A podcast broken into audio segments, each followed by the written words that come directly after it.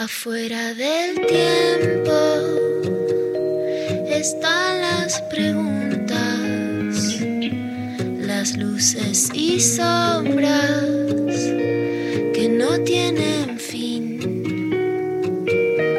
Ahí en la frontera están las señales, besando los bordes por donde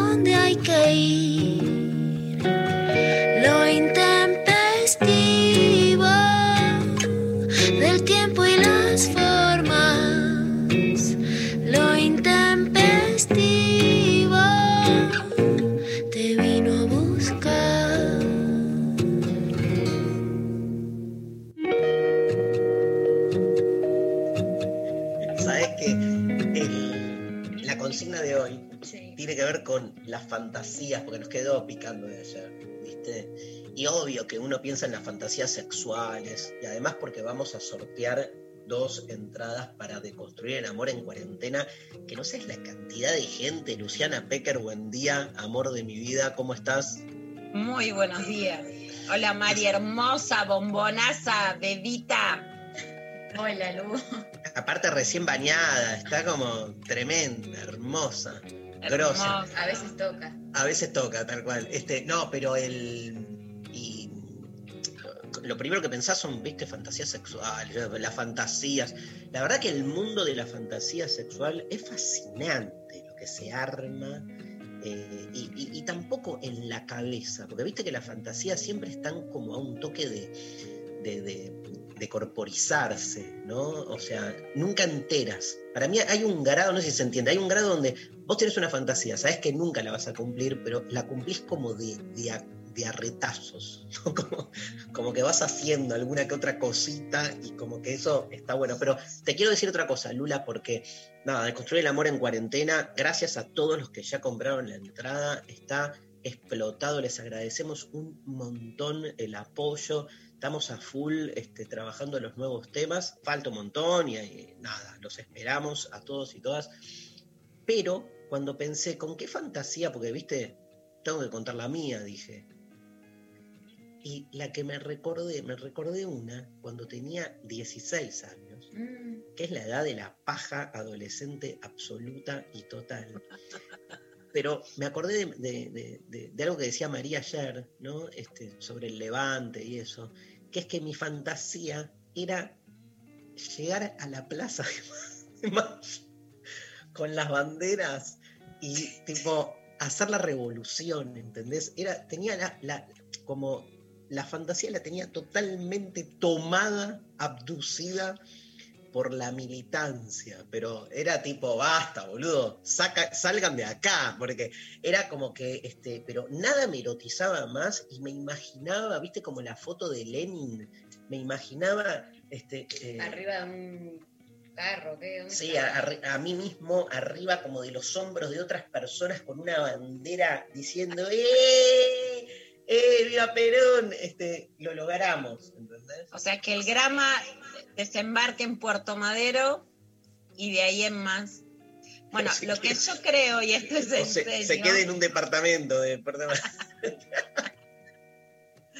lo que yo creo de verdad es que especialmente para muchos varones de, de- de una cultura, digamos, política, de un, de- de un énfasis social, ¿no? O sea, puede ser que no para todos o no por la masculinidad, sino por una construcción social de los años 70, 80, 90, muy especialmente en Argentina, el erotismo político está súper ligado al erotismo sexual y que de hecho gran parte de la baja del deseo sexual masculino está en que no pueden encarrilar, más allá de que les guste o no este gobierno u otro, no es un, no es un gobierno porque no es una época histórica de grandes avances y que el desinflamiento sexual de los varones tiene que ver con esta deserotización. Igual que realmente cuando, cuando ayer Mari, o por eso, por eso te citaba, escuchando realmente a las pibas adolescentes, te dicen eso, ¿no? Yo no, no, no es que mi erotismo, o sea, la gente te pregunta la fantasía y quieren que les describa una película porno. No, quieren hablar de política las pibas. Y eso es lo que las erotiza. Eso es lo que las erotiza de verdad, que todavía están deseantes. Para mí, el vínculo entre erotismo y política es absoluto. La consigna de hoy es, ¿cuáles son tus fantasías? Así, de frente, abierto, contanos, obvio, fantasías de todo tipo, con predominancia de fantasías eróticas, un mundo fascinante, o sea, todo el- es como así muy de- de- del sentido común la idea de que cuando estás garchando, cuando estás con alguien, eh, estamos, ponele que seamos dos como mínimo, ¿no? Digo, este, la, la clásica, somos dos ahí, pero este, revolotean un montón también, ¿no? Revolotean escenarios, experiencias, pasado, ¿no? Este, hay toda una presencia fantasmal ahí que también hace a que la cosa también funcione, ¿no? Digo, todo eso también genera este, un añadido, ¿no? Vos sos más, Lula, de, de- de fantasear con personas, voy, voy, empiezo con todo, ¿eh? Con, Ay, Dios. con- con personas con las que ya tuviste algo y la fantasía tiene que ver con el recupero por ahí de escenas vividas, o fantaseás con personas con las que todavía no pasó y entonces te genera algún tipo de, de deseo poner. Fantaseo más con personas con las que ya pasó. Mira, Sí. Sí, me gustaría, a ver, me gustaría más que, que- me gustaría que haya más para adelante, soy como un poco crítica de la nostalgia del pasado, pero sí creo que tiene que ver con esto que, que, que venimos como hablando y trabajando, Dari, que el erotismo femenino no siempre y ojalá que después pueda ser mejor y que sea más liberado, así que nunca es decir lo homogeneizamos a todas iguales porque todas que sean mejores, pero está muy ligado a la posibilidad de la confianza, ¿no? Claro. Para erotizarte Ay, sí. necesitas que la confianza quite lo que la violencia hace sobre tu cuerpo, entonces la verdad es que sí. Eh, los vínculos pasados lo que tienen es que vos ya construiste esa confianza que, te, li- que es tan liberadora, ¿no? pero por ser, pregunto, ¿eh? por ser vínculos pasados, ¿no hay un, no es que no se rompió algo de esa confianza justamente en, en que ya sean vínculos que ya no están? Pero es como que uno recupera el momento en que anduvieron, digamos, sería algo así, ¿no? Claro, sí, y que te conocían. Y después, por supuesto, también un montón de situaciones donde el erotismo cuando sos más joven, en las mujeres que ahí hay una diferencia de género que es hiper cruel, en el mercado amoroso que Paul Preciado lo, lo define mejor que nadie, que, bueno, que está en el libro Sexteame, que es muy dolorosa la diferencia de mercado que hace, pero no es como varón de 40, 50, ni siquiera 60 años siente limitado su erotismo. Las mujeres, aún de 40, aunque seamos pares a varones con un erotismo muy alto, sentís que la, no que una, porque las mujeres estamos súper encendidas, sino que la sociedad y el machismo te pone límites. Entonces, por supuesto que sentís en, en, en, la potencialidad del erotismo joven, de yo he viajado mucho sola por Latinoamérica, por Cuba, por Colombia. Y bueno, por supuesto que en ese erotismo encontrás lugares de libertad que uh -huh. a mí me cuesta encontrar en la ciudad de Buenos Aires. Entonces, sí, es verdad que en mis viajes, por ejemplo, encuentro fantasías de cosas concretadas en donde me claro. cuesta encontrar situaciones similares eh, que, que, que, permitan esos mismos recovecos. Pero en Latinoamérica tengo escenas hermosas para recordar. Qué lindo. Qué lindo. Vos sabés que a mí me entra mucho, yo soy muy, o sea, tengo como más desarrollada la fantasía de los sentidos que no son la vista. O sea, no es que, viste, eh, porque a, a, muchos la fantasía, de hecho la palabra fantasía, si no recuerdo mal, en su etimología se liga a fantasma, tiene como un mismo origen, que claro. tiene que ver así con, con imágenes, ¿no? Este, eh, imágenes que no termina uno de, de obviamente, de, de, poder capturar. Pero me, me, a mí me, como me, me pega mucho, viste, no sé, un olor, un sabor, hasta una sensación corporal, ¿viste? Igual la fantasía visual es como eh, es cinematográfica en un punto, y, y, y, tiene como todo ese, ese dispositivo. Por eso, si uno, me parece, se corre de la fantasía visual, puede enganchar desde la fantasía un contacto con zonas de uno mismo que por ahí no tiene muy trabajadas. Pero, o sea, somos totalmente, estamos de acuerdo acá los tres, a favor de la fantasía, ¿no? Sí, por supuesto. ¿Por qué estaríamos en contra? No, porque a veces eh, la, la, contra sería como que vivir en una nube de, pedo de fantasía y como que eso haga que nunca concretes, ¿entendés? Como que la fantasía te, te lleva a, idealizaciones, o sea, es tan potente en lo que uno fantasea que después cuando garchás en serio con alguien, todo te parece poco, porque la fantasía te- te exagera y te coloca en un lugar como tan copado que después el, el realismo este, Te te, lleva baja. puesto. Sería esa, la única crítica. ¿eh? Ahí yo diferenciaría fantasía de educación sexual porno convencional. Yo creo que ahí lo que lo que generó como una presión excesiva es la cultura, la cultura porno mainstream de que todo tiene que ser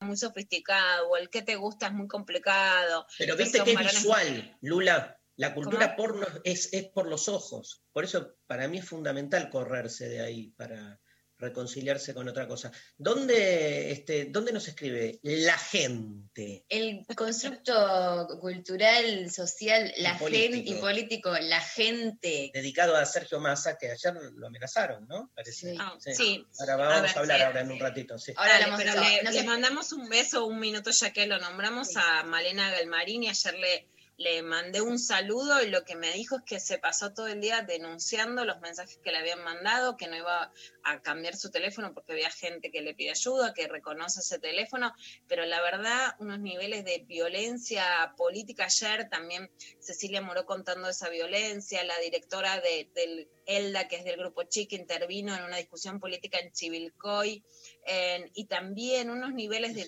violencia política en general, y con mujeres muy alarmantes. Bueno, la gente nos escribe al WhatsApp al 11 39 39 8888 o a través de nuestras redes sociales, Facebook, Instagram, Twitter, arroba el intempestivo. Que, ¿Cuáles son tus fantasías? Manden, manden audios, ¿no? Lo queremos escuchar. Nada más lindo que Ah, explorar otros sentidos, audios cortos, por favor, así Pablo González no se arranca los pelos de la cabeza eh, contando sus fantasías. Bien, ¿y qué se ganan? Y se ganan una, dos entradas. Dos, dos entradas. Una cada, un- una cada O sea, eh, para Deconstruir el Amor, 13 de septiembre. O sea, faltan 10 días, 10 días, 18 horas. 18 horas, a través del Conex por streaming. eh, listo, ¿no? Listo, listo. Toda la información. toda la información. Primera canción, arrancamos con todo. Ya hay mensajes, ¿no, González? Ya hay mensajes, obvio. Hay mucha gente. Amamos este, dialogar con todas, todos y todas. Y vamos a escuchar a los IKB, Me encanta. Ilia Kuriaki and the Balmas. Es tuya, Juan, reclamala, Juan, es tuya.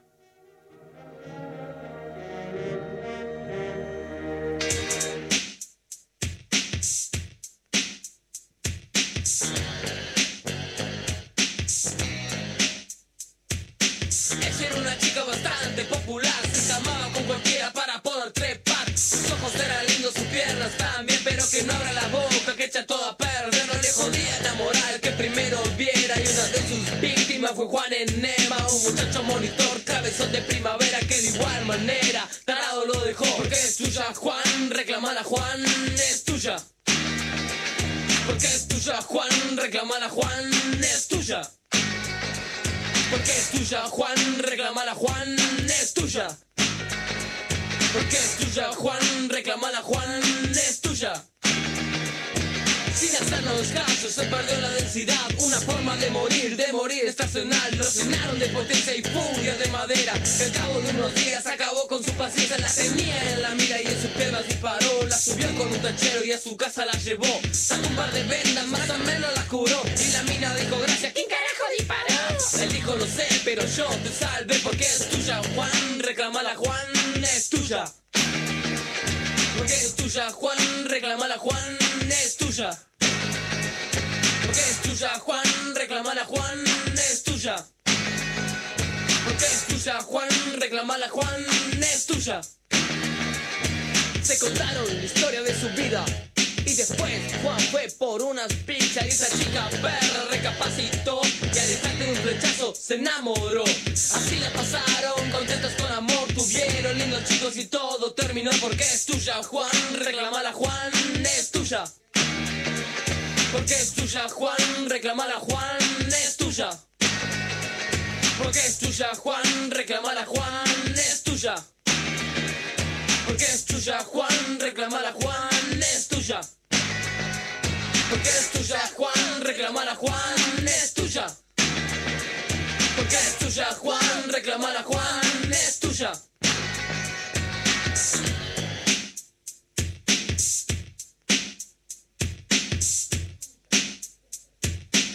Una chica bastante popular, se encamaba con cualquiera para poder trepar. Sus ojos eran lindos, sus piernas también, pero que no abra la boca, que echa todo a perder. No le jodía enamorar el que primero viera. Y una de sus víctimas fue Juan Enema, un muchacho monitor, cabezón de primavera, que de igual manera tarado lo dejó porque es tuya, Juan. Reclamala, Juan, es tuya. Porque es tuya, Juan, reclamala, Juan, es tuya. Porque es tuya, Juan, reclamala, Juan, es tuya. Porque es tuya, Juan, reclamala, Juan, es tuya. Sin hacernos caso, se perdió en la densidad. Una forma de morir, de morir estacional. Lo llenaron de potencia, de furia, de madera. Al cabo de unos días acabó con su paciencia. La tenía en la mira y en sus piernas disparó. La subió con un tachero y a su casa la llevó. Sacó un par de pegas, más o menos la curó. Y la mina dijo, gracias. Él dijo, no sé, pero yo te salvé porque es tuya, Juan. Reclamala, Juan, es tuya. Porque es tuya, Juan. Reclamala, Juan, es tuya. Porque es tuya, Juan, reclamala, Juan, es tuya. Porque es tuya, Juan, reclamala, Juan, es tuya. Se contaron la historia de su vida.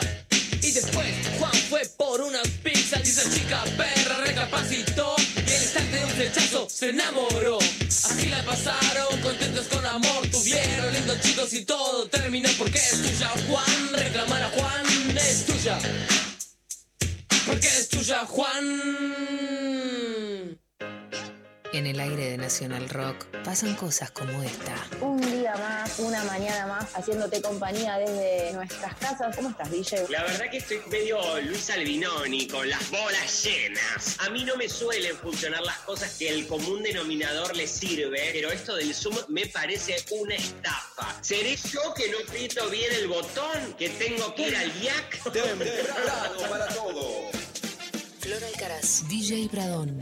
Temprano para todo. Lunes a viernes, de 6 a 9. Música, noticias y algunas cosas para gente despierta. Temprano para todo. En 937 Nacional Rock. Darío Stanraiver. Luciana Pecker. María Stanraiver. Lo intempestivo. De 11 a 13 En 937. Nacional Rock. Lula, me llegó la primera foto, te la voy a mandar, de una persona que tiene, que compró tu libro y mi libro. Ah. ¡Qué hermoso! ¿Ya está llama- la venta del libro? Ya está a la venta. Se llama Sexteame a martillazo.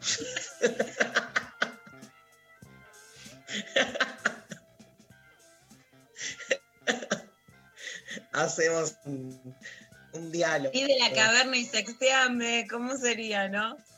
Sí, sí. Sexteame la caverna. Sex- Sexteame la caverna, loco.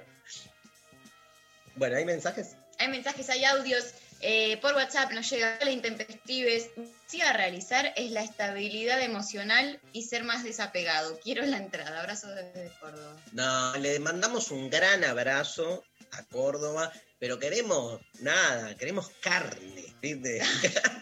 Bueno. queremos relato, o sea, que el desapego, ya sé, estamos todos con el desapego, pero contanos algo, dale, dale que podés. Fantasía Buen sexual día. que hace años que mi prima me dice, vos te vas a enganchar con un cordobés que te regale copitos de dulce de leche. Así que mi fantasía sexual es muy preso. Soy exquisita con qué alfajores cordobeses. El problema es que solo los venden adentro de la provincia, no llegan a la capital, es una cosa de locos, pero son los mejores alfajores de la Argentina. Me vuelvo loca, me vuelvo loca. Todos tenemos un lugar de facilidad, todos. Muy bien.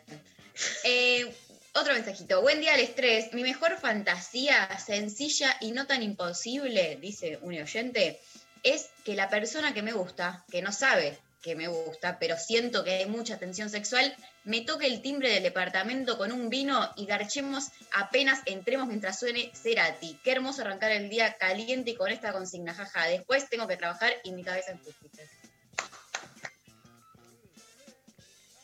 Muy a favor de dos cosas que dice el mensaje.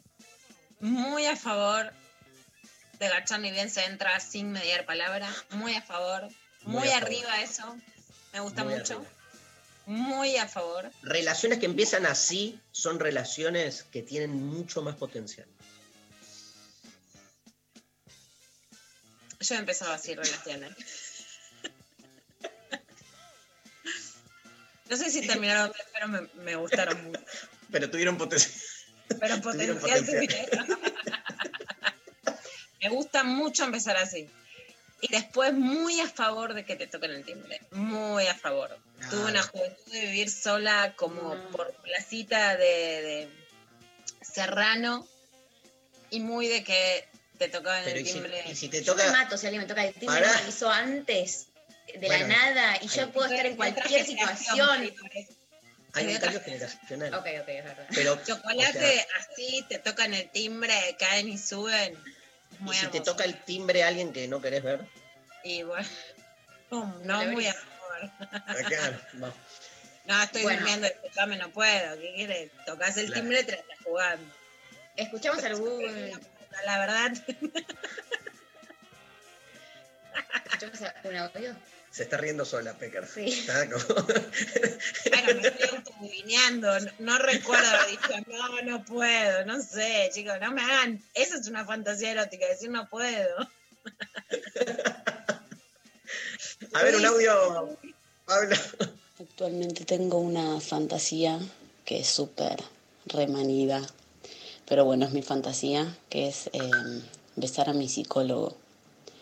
Eh, muchas veces cuando estamos hablando eh, lo pienso, pero sé que si me lo cruzara en otro, en otro espacio, ni en pedo. Así que bien como fantasía. Muy buena. Pero aparte, la Guardémosla fantasía. para el lunes. Yo voy a. Guardémosla Dale. para el comentario, para el lunes. No, quiero decir algo nada más. La fantasía no es, como dijo al final la oyente, no es besar al- a la persona. Es en el medio de la sesión levantarse y enchufarle un beso. Porque fuera de la sesión, nada, es un sotrete, ¿viste? Pierde la magia. Claro, la magia, el encanto es que te está escuchando ahí. ¡eh! ¿A vos te pasó, Dari, eso alguna vez? Yo tuve como un enamoramiento con una de mis psicólogas. Sí, me acuerdo, hace muchos años. Y que me, me hizo re bien, como que me, me motivaba a mi búsqueda de algún modo, pero me encantaba, me encantaba. Estaba on fire. Bueno, eh, otro mensajito. Eh, hola intempestives, mi fantasía sexual es garchar en espacios públicos con mucha gente, preferentemente baños. Estuve a punto de lograrlo, pero se vino la pandemia. Les abrazo. Mira, este, el estuve a punto de es como el gran, la posverdad de la fantasía sexual. Casi, casi es como, viste, el, el casi en el fútbol, casi ganamos. Bueno, no, No funciona. No, Perdieron, pero- claro. no le echemos la culpa a la pandemia de todo. tal cual, nada. Igual, es, esto es eh, una gran... Espacios públicos siempre fantasean, ranquea alto en la fantasía. Para con mucha gente ya es como, hagamos una orgía en la 9 de julio, sería una cosa así. Me imagino eso, más, lo masivo. Eh, mensaje, ¿qué quieres? ¿Escuchar o querés que te lea? No, uno más. Que la gente me Actual- encanta cuando escriben, se- hay- hay- Aparece otra cosa. aparece algo ahí, ¿no? Actualmente mi mayor fantasía es pensar en cuando pase la cuarentena y que me giman y que giman conmigo me calienta mal. Por más hombres que giman, por favor. Mira, ¿con- ¿cómo te llevas con los gemidos, este, Pecker?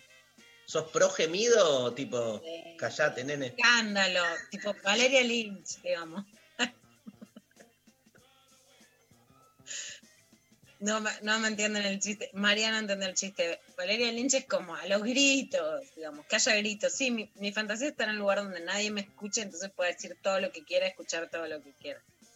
¿Sabes quién es Valeria Lynch? Sí. Tampoco me tomen de, o sea, ¿De sé qué, quién es. boluda? Quizás No. no entiendo la referencia puntual, pero Valeria Lynch. Eh, Ahora Pablo nos Más tira. Valeria Lynch. te doy cada día más. Ah, da, da, da, da. Es la única que sé por Héroes, por la película de 1986 del Mundial. Dios mío. Espera, este, pero gemir no es gritos. ¿No? ¿Qué gemir? ¿Cómo sería un gemido? Tipo? ¿Qué quieres recrear la escena de.? Vos sabés que yo te lo hago. Mi única inhibición es molestarla a. Me tiene que autorizar. No, ¿te au- autorizás? Sí, autorizada. Dale, un gemido, uno. Déjame concentrarme.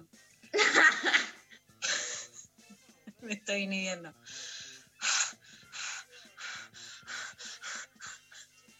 No salió nada de ruido. Sí, sí, salió. A ver, redo- o sea, redoblamos la apuesta. El gemido viene con vocalización. Sorteamos una entrada más al mejor gemido sexual por audio. Gemido sexual. Queremos el gemido. A ver, hay que sacar lo que es un gemido. ¿sí? Otro audio, eh, Pablo. Hola Intempestives, acá Natalia de Olivos. Eh, una, mm, una fantasía que la concreté fue que estuve con un chico que me hablaba en francés y a mí eso me recalentaba mal. Y, mm, y bueno, y después nunca más lo vi, pero siempre me queda esa, ese recuerdo y también me erotiza mucho eh, de, de que me hablaba en francés cuando estábamos ahí cogiendo. Hermoso, la verdad.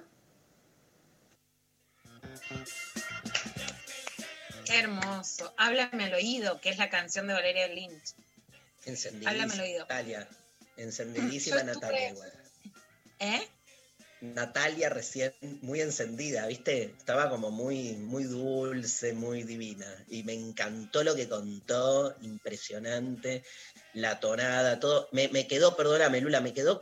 ¿Qué pasa? Como dijo ella, este, realicé, Que la, que la Sí, cumplió, la realizó. la cumplió. Cumplir la fantasía, o sea, es todo un tema también, ¿no? Porque es como que, digamos, pero ella la rescató, la cumplió y le quedó, ¿no? Yo no sé, no sé. Yo que cumplí fantasías, pues me arrepentí, ¿viste? Porque, porque nunca el cumplimiento de la fantasía es igual a lo que te genera la fantasía. El tema es que podés volver o podés saber también, por ejemplo, qué es lo que te gusta, por ejemplo, que te hablen, eh, sentir la diferencia, la poesía, puedes poner música, te puedes acercar a lo que te gusta. Sí, Para mí, sí, la, idea cierto. de fantasía que no te gusta en el sexo es que una vez hiciste algo extraño, te, te dio satisfacción y eso se termina. Para mí es como Claro. algo que encontrás que te gusta y lo podés seguir de alguna manera.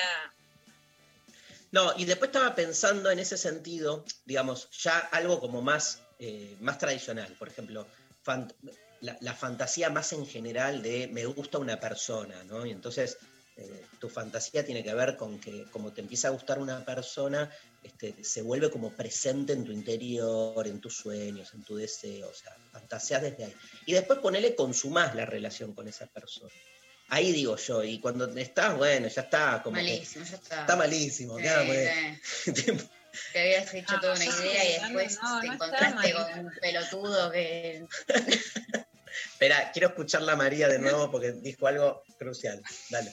No, que te haces toda una idea muy hermosa, quizás en tu fantasía, y que después en el acto concreto todo se, se- se destruye porque te das cuenta, conoces a la persona o te das cuenta cómo se maneja la persona y termina siendo un forro y te vas a la Lo que pasa que ahí está el, el problema que decíamos antes. En, la, en el mundo de la fantasía, te das el permiso de que todo sea como más de lo que es. ¿entendés? Entonces, le, le, le depositas más. Por eso que tener fantasías que no se puedan cumplir, así nunca te decepcionás.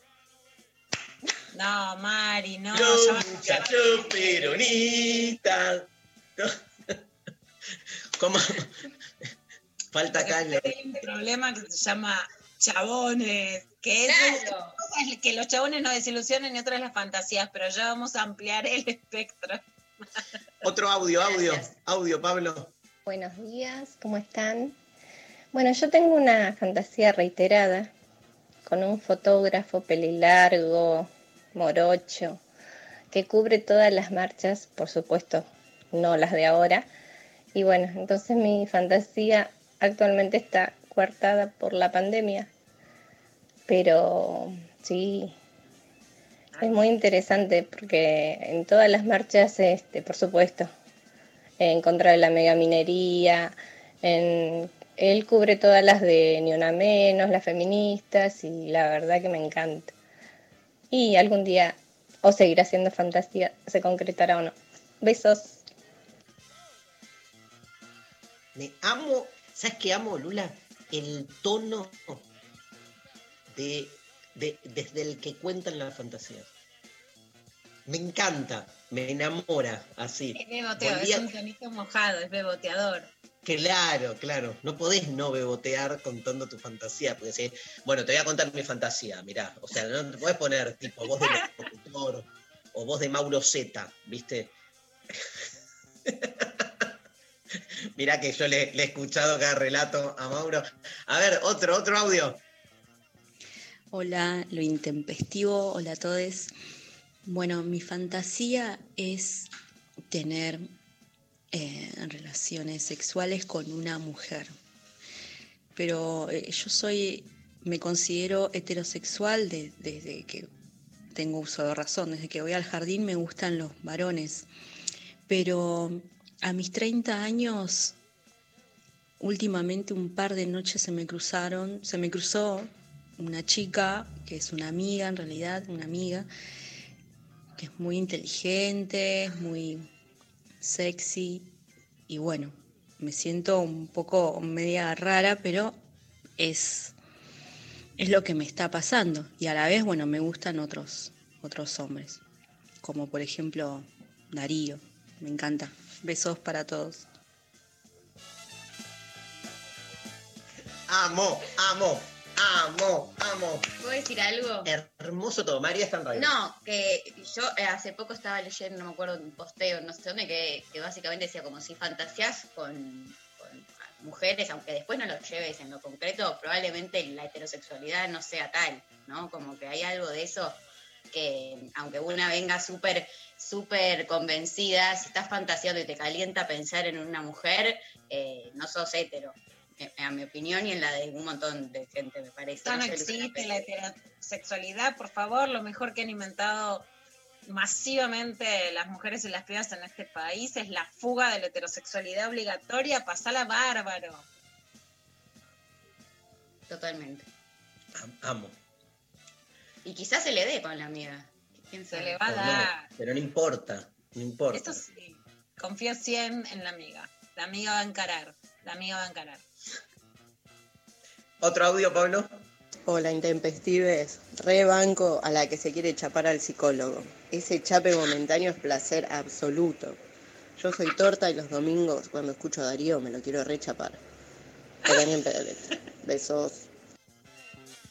Aguante el chape, loco. Aguante el chape. Basta de pensar el beso como algo metafísico, boludo. Un beso es. Para mí hay que profanar eh, el aura del beso, que no significa rebajarlo. Me encanta el beso, obviamente pasan un montón de cosas, pero viste, es como que tampoco. so- s- nada, ponerlo en un lugar ultra este, alto, porque no hay nada más lindo cuando hay un. circula amor, cariño, onda. Hay Saliva. que besarse más, hay que besarse más. Ah, ¿qué? ¿No mandan? ¿Qué, qué no mandan? Me perdí. Audios. No mandan eh, gemidos. Gemidos. Gemidos. ¡Eh, eh, eh! ¡Cagones! No importa, no hace falta, no hace falta. Bueno, María. ¿Te leo uno más? Sí. Hola, estoy muy manija con deconstruir. Ya saqué, me encanta que haya quedado deconstruir como la abreviación. Con deconstruir, ya saqué la entrada apenas salió el aviso. Pero mi fantasía es encontrarme y gustarme con un chongo peronista con el que poder conversar acerca de la vida, de política, de arte y de todo. Que cojamos, que nos hagamos reír, que caminemos en otoño, que comamos chocolate, todo así en loop. En fin, se resume en encontrarse. O lo que dice Lu de apostar a una amorosidad cuidada. Besote. Hermoso. ¿Y si no es peronista? No, no, no, ya- no. Pero ponele que te da todo eso, o sea, Y encontrar. vota a, a- a, no sé, expert, boludo, no, no funciona.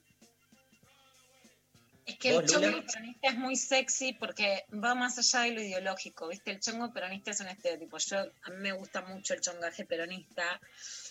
Tiene, un, tiene un- una cosa sexy en el sentido popular, ¿viste? Es bueno con los pibes. El chongo peronista tiene una corporalidad, mucha espalda, mucho brazo, que la- mucho cargar bombo. Pero Aguante las fíjate- chetas, ¿Eh? aguante las chetas. Bueno, es que ese, ese es el problema de nuestra sociedad. A ver, cuando las pibas nos dicen, me gusta el psicólogo, me gusta lo que escucho, qué sé yo, me gusta el fotógrafo de la marcha, que a mí los fotógrafos me vuelven loca, es un erotismo que he concretado, que no he concretado, pero me erotiza muchísimo. Dijiste que concretado. ¿Qué Eh, concretado? Muchas veces. ¿Has concretado o no has Una concretado? raza aparte. Están los hombres, están los Aparte, aparte los ves colgados de, de- de- de Ah. lugares en las marchas que decís se suben a cada coso, cada caño, que decís ah, un bueno. fotógrafo subido para una buena toma. Por supuesto, mis fotógrafas Amichi son una bomba, mis grandes compañeras, les quiero mandar un beso a La José. fotógrafa. A mí me calientan más las, las fotógrafas colgadas que los fotógrafos. María, conducción. María, conducción.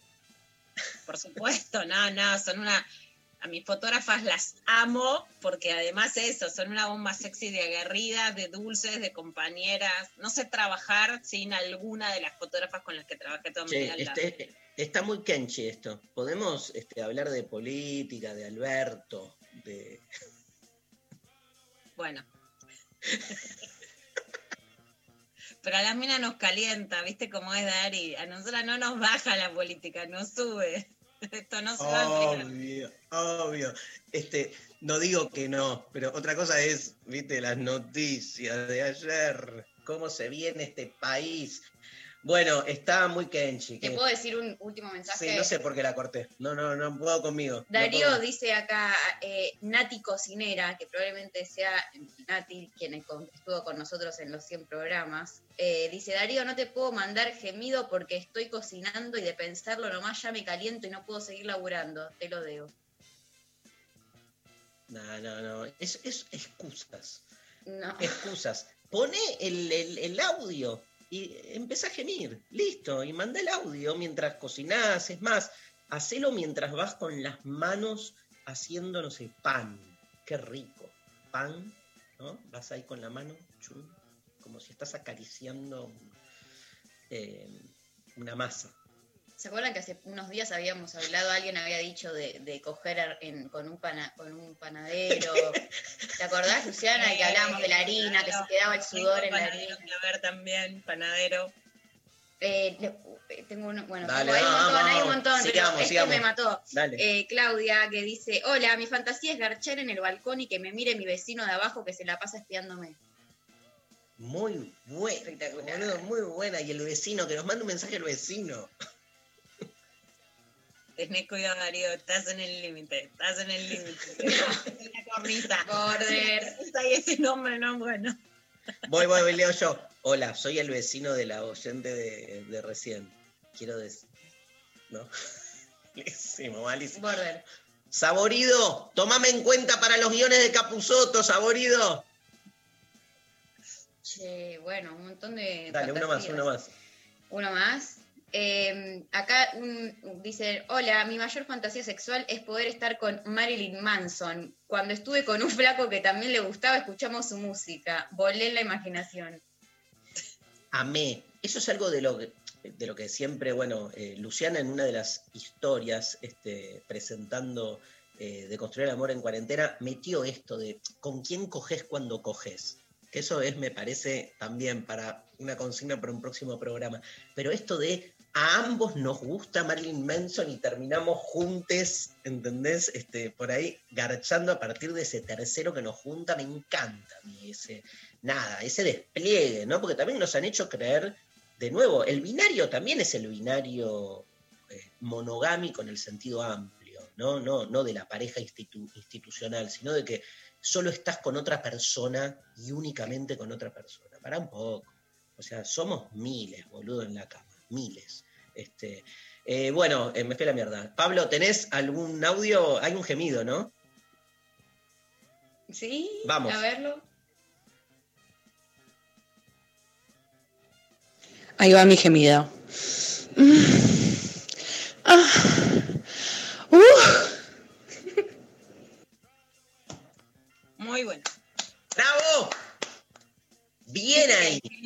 Viene con gritos, no es solo gemido. El gemido es gritos. Déjennos gritar. Claro, total. Señoras, señores, eh, pausa, ¿te parece? María? No sé, lo que. Podemos seguir. Si quieren, eh, hay un montón de mensajes, así que. Uno más, uno más y, y, un- y vamos a. Siempre insaciable, siempre Uno insaciable. más, uno más, dale, uno más, uno más. Hola, hermoses. Cumplí una de mis fantasías de hacer un trío con dos varones siendo yo mujer y la verdad fue muchísimo mejor de lo que yo fantaseaba y ahora quiero más. Ahora fantaseo orgy party.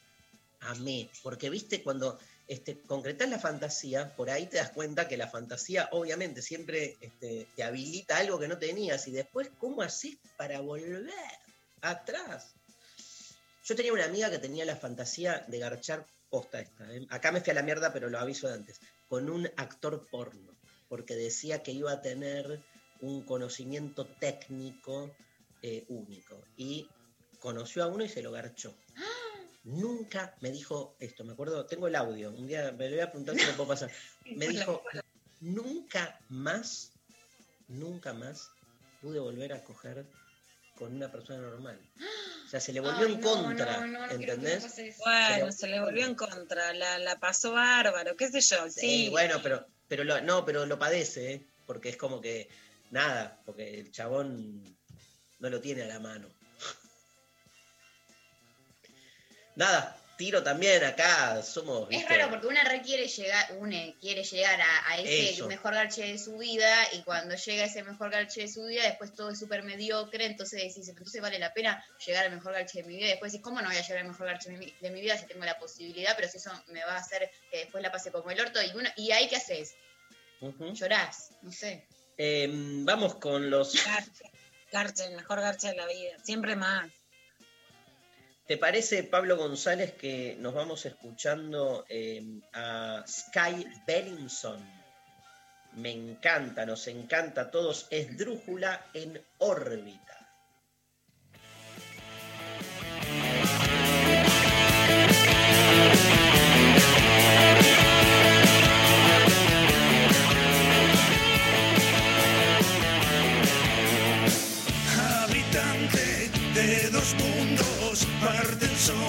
Sombras, parte en luz. Por vos lloro, por vos río, por vos canto esta canción.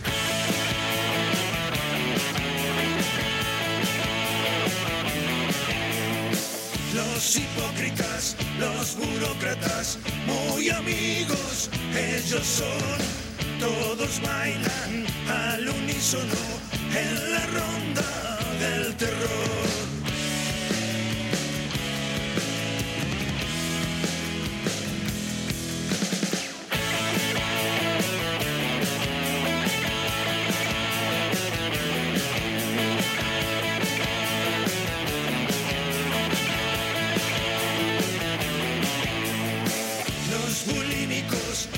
Psicópatas, cada uno en su prisión. Los lisérgicos en su química no se escapan del dolor.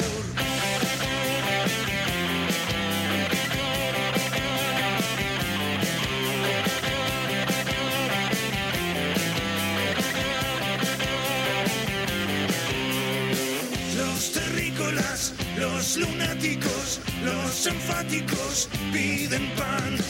Los fanáticos, los políticos, los mediáticos quieren más y más.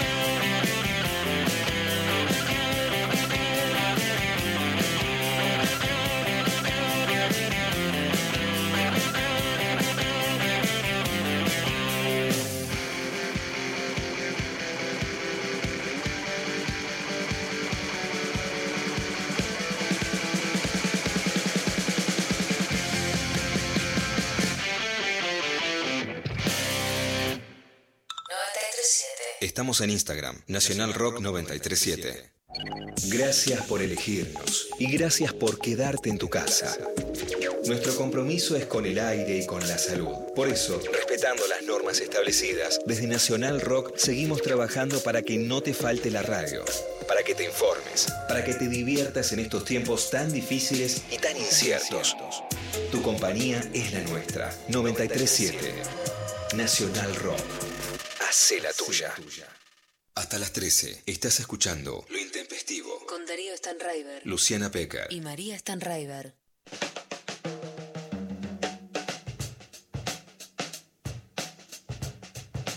Seguimos al aire en lo intempestivo y vamos con la clavada de noticias. Ayer Alberto estuvo casi dos horas, ¿no? Fue muy interesante lo que decía Mario Weinfeld. Nunca un presidente dio tantas entrevistas como Alberto Fernández y a pesar de que realmente, eh, y no porque se puedan hacer críticas, pero las críticas que hay desde TN, desde Canal 13 van más allá de la crítica periodística.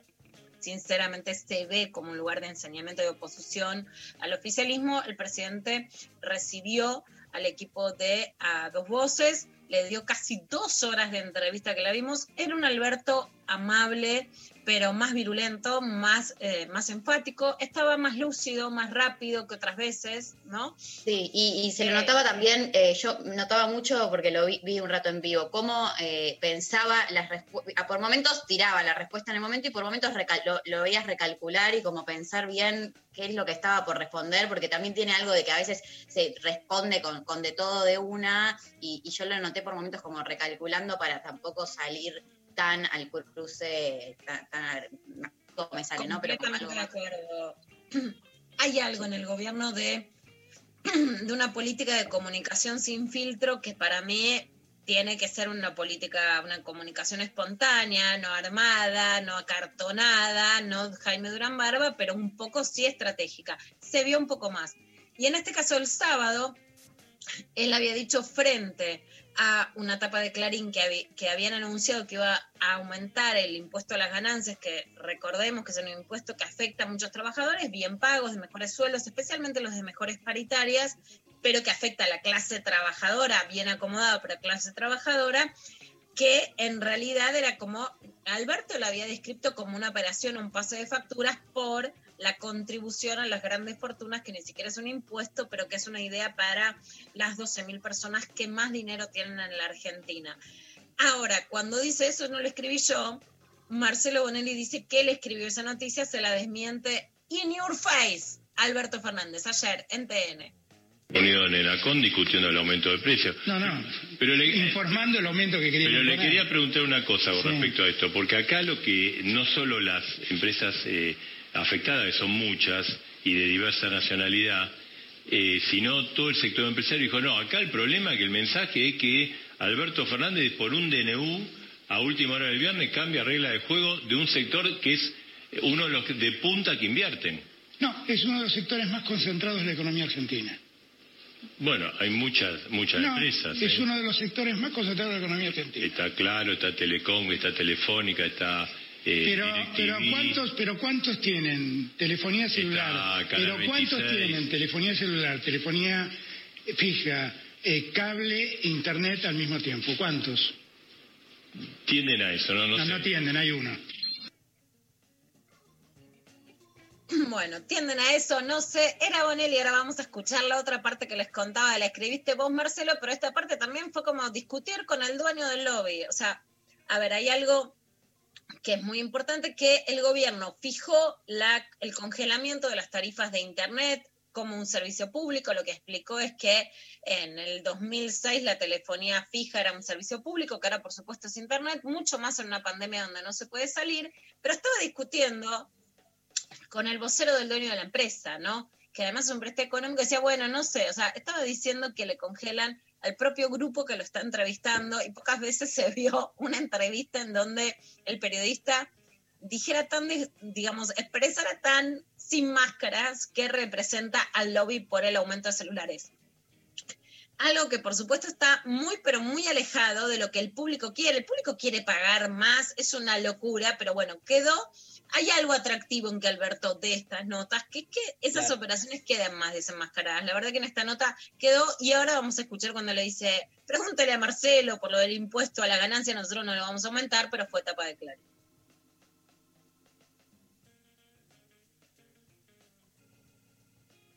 Ahí viene, ¿eh? No quiere, Marcelo. No quiere, pero va a llegar, va a llegar.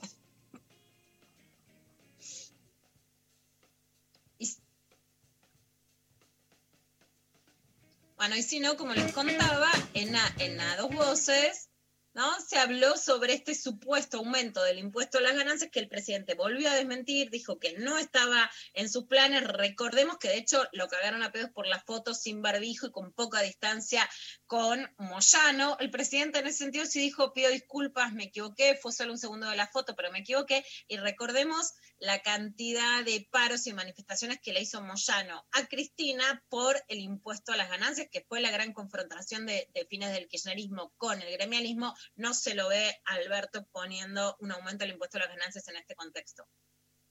Impuesto a las ganancias. ¿Usted lo quiere subir hasta el 41%? No, del no, no, eso, 35%? no, eso lo dice Clarín, no, no, nunca lo dije yo. Yo lo dije. Lo dijo. Ah, ahí está. Marcelo lo dijo, ahí está. Eh, a ver, ¿y usted qué dice? ¿Estás seguro? Piensa No, quiere- no, no pero no, quiere no, subir el No, tope no, nunca quise subir nada, yo eso lo dijo. Pre- Pregúntale a Marcelo. No, no, no, no, no, que hay, importa. hay- hay trabajos técnicos Hay que trabajos sí. técnicos. Yo no lo dije, Usted no Pero quiere que, que subirlo. políticamente no había pasado el filtro. ¿No pasa el No filtro pasa el político nunca, eso? nunca nos planteamos eso, nunca nos planteamos eso. Bien. Qué papelón. No, no, no. Pero qué es, cuando dice hay trabajos técnicos, ¿qué quiso decir eh, Bonelli? Como que él se enteró que en el gobierno estaban estudiando la posibilidad de una suba y por eso tiró la noticia. Tiro la noticia que además también daría ahí, a ver, hay una jerarquización periodística y una edición editorial. Ponele que un periodista, además Marcelo Bonelli es un periodista muy influyente, que con muchos años, que tiene mucha cámara, mucho peso. Si hay un trabajo técnico y a vos el presidente te recibe dos horas para darte una entrevista, se llama chequeado.com, digo el nombre del sitio en chiste, en el sentido de que existe el chequeo periodístico. O sea, a ver, que un periodista de la primera línea tengo una información técnica y no la chequé con un presidente que le da acceso directo, es una vergüenza. Punto. Que esa información, que ponele que vos digas, citas un trabajo técnico dentro del gobierno que pueden hacer un montón de evaluaciones y proyecciones de cómo remediar el déficit fiscal o de cómo conseguir bien, más. lo que pasa que, que saben, Lula, saben que tirando esa noticia logran, digamos, eh, es una noticia que no, no tirarían una noticia este, a favor de, de- de- de lo que el público que consume el grupo Clarín estaría este, de acuerdo. O sea, lo que hace siempre cuando tiran una noticia sin chequeos porque saben que están de algún modo repercutiendo negativamente. Me parece que hay una intención. e- ¿no? Es una operación, no es una noticia, pero lo que sí vamos a decir desde el punto de vista como técnico periodístico, o sea, hablemos Sí. de técnica periodística, vas a cualquier universidad, al Festival Gabo, cualquier lugar de técnica periodística, esto es una operación, no es una noticia, las tapas de Clarín hoy son operaciones, no son noticias. No pasan el ABC del filtro periodístico que vos tengas acceso a la mayor fuente del Estado, no cheques una noticia y en medio de que vas, por supuesto, ¿cuál es la operación? Que se quiere hacer una contribución a los más ricos y se lo hace pasar por el impuesto a las ganancias que sí paga un, y, y ha pagado más en otros momentos, una gran parte de la clase media asalariada, ¿no? Entonces era hacer pasar el impuesto a las grandes fortunas por el impuesto a las ganancias, que son dos cosas distintas y que una afecta a la clase media alta y otra no afecta para nada a la clase media alta, ¿no? Entonces, eso es una operación, no es periodismo y quedó claro ayer. En esa, No, un papelón. es una de las cosas que decís, valió la pena que Alberto de entrevista.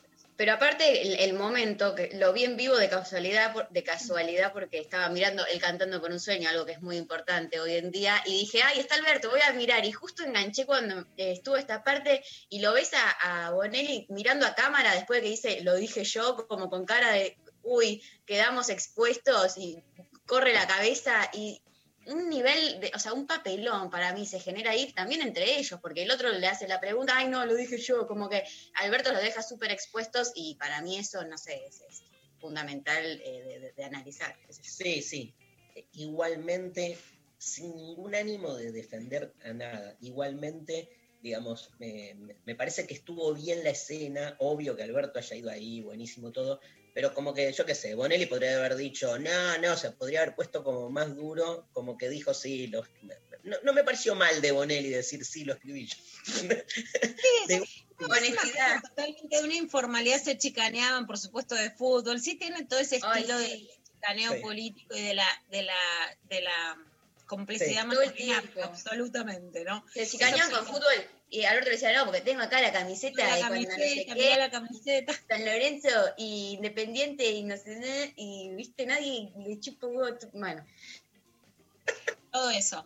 Ayer, otra noticia es que Patricia Bullrich, ex ministra de Seguridad, pero vamos a decirlo claramente. A ver, la, li- la líder de la línea dura de Juntos por el Cambio, que de hecho, sin tener cargo, fue la, es la gran vocera de la línea dura y no de gestionar amablemente la pandemia que venía llevando Horacio Rodríguez Larreta. O sea, si hoy Horacio Rodríguez Larreta tiene una némesis dentro de Juntos por el Cambio, es Patricia Bullrich. O sea, no es que es alguien aleatoria. Y la verdad es que la estrategia de la línea dura terminó haciendo explosión y de hecho, más allá de lo que él diga o no, eh, terminó presionando también a, por ejemplo, las mayores aperturas del gobierno de la ciudad o el mayor distanciamiento que existe hoy entre Larreta y, eh, y el gobierno nacional. No es una línea que no haya tenido efecto, ¿no? Para mí son los ganadores de esta etapa, de erosionar esta postura más conciliadora o más moderada, como la define la reta.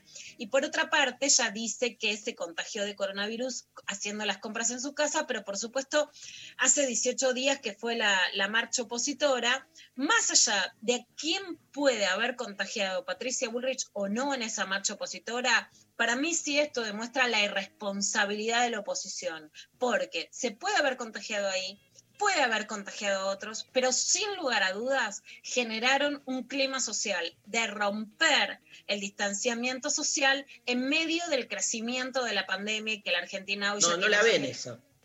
¿Eh? No, no la ven esa igual. No la ven, pero nosotros la decimos. Esto es lo que decía Patricia Bullrich. Hola, ¿cómo les va?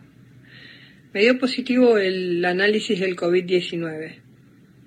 Bueno, yo soy la, la que sale al barrio a hacer las compras, así que, bueno, evidentemente en algún momento, en algún lugar, eh, me lo pesqué.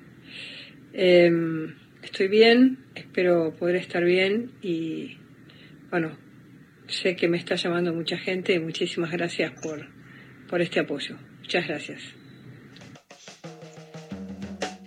No, no va a decir que se lo pescó en la marcha, obvio. No, no lo va a decir, pero por eso, Dari, yo sí lo que adjudico, digamos, lo que claramente da en la cantidad de días es que se lo puede haber pescado o lo puede haber transmitido. Aun cuando no sea así, va más allá de la responsabilidad Claro. sobre la transmisión directa.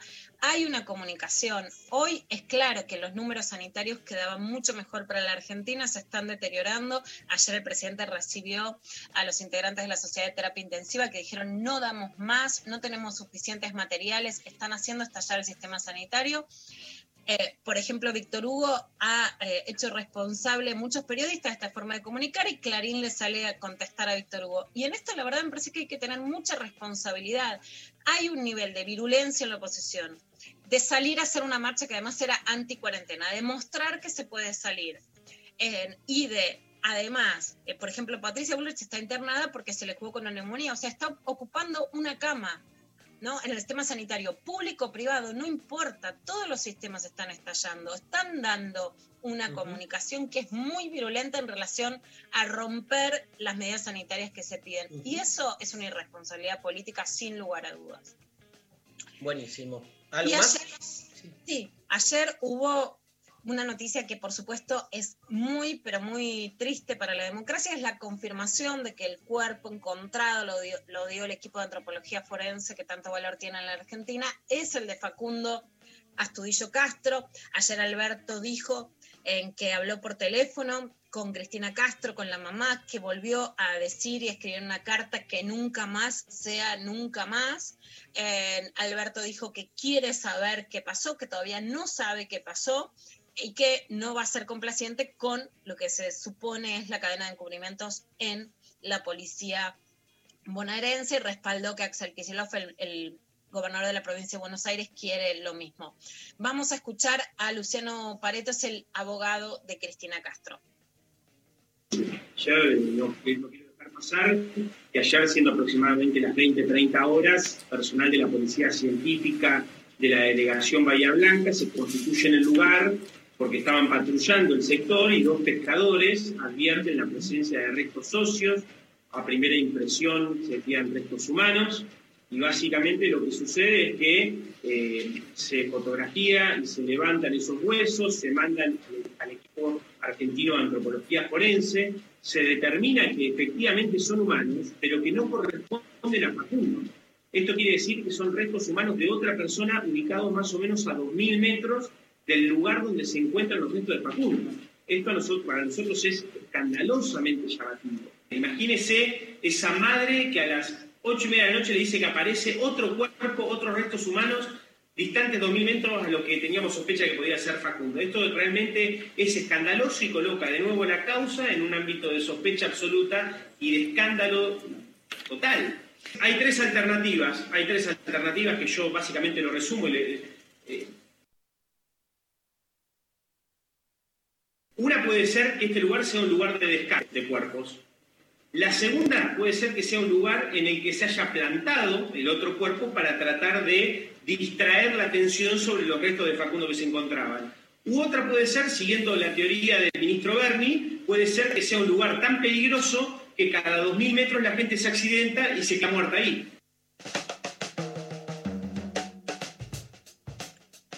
Bueno, por supuesto que la tercera teoría era irónica, pero hay que investigar qué pasó, si el cuerpo fue plantado, si intentaron encubrir la investigación o si es un lugar donde hay otros cuerpos además del de Facundo. Vamos a escuchar por último a Mariela Belsky, que es la directora de Amnistía Internacional, hablando sobre el problema, qué es de Facundo y que es la mayor víctima, la más conocida en la Argentina, pero que no es el único de violencia institucional durante la cuarentena en la Argentina. El informe que presentó Amnistía Internacional releva casos de abuso de la fuerza policial y de las fuerzas de seguridad en provincias como Tucumán, Chaco, provincia de Buenos Aires, Ciudad de Buenos Aires, La Pampa, Mendoza, Córdoba, Santiago del Estero y Santa Cruz. Estos casos se vinculan directamente o indirectamente con las medidas de control del aislamiento social y preventivo obligatorio dictado a raíz de la pandemia.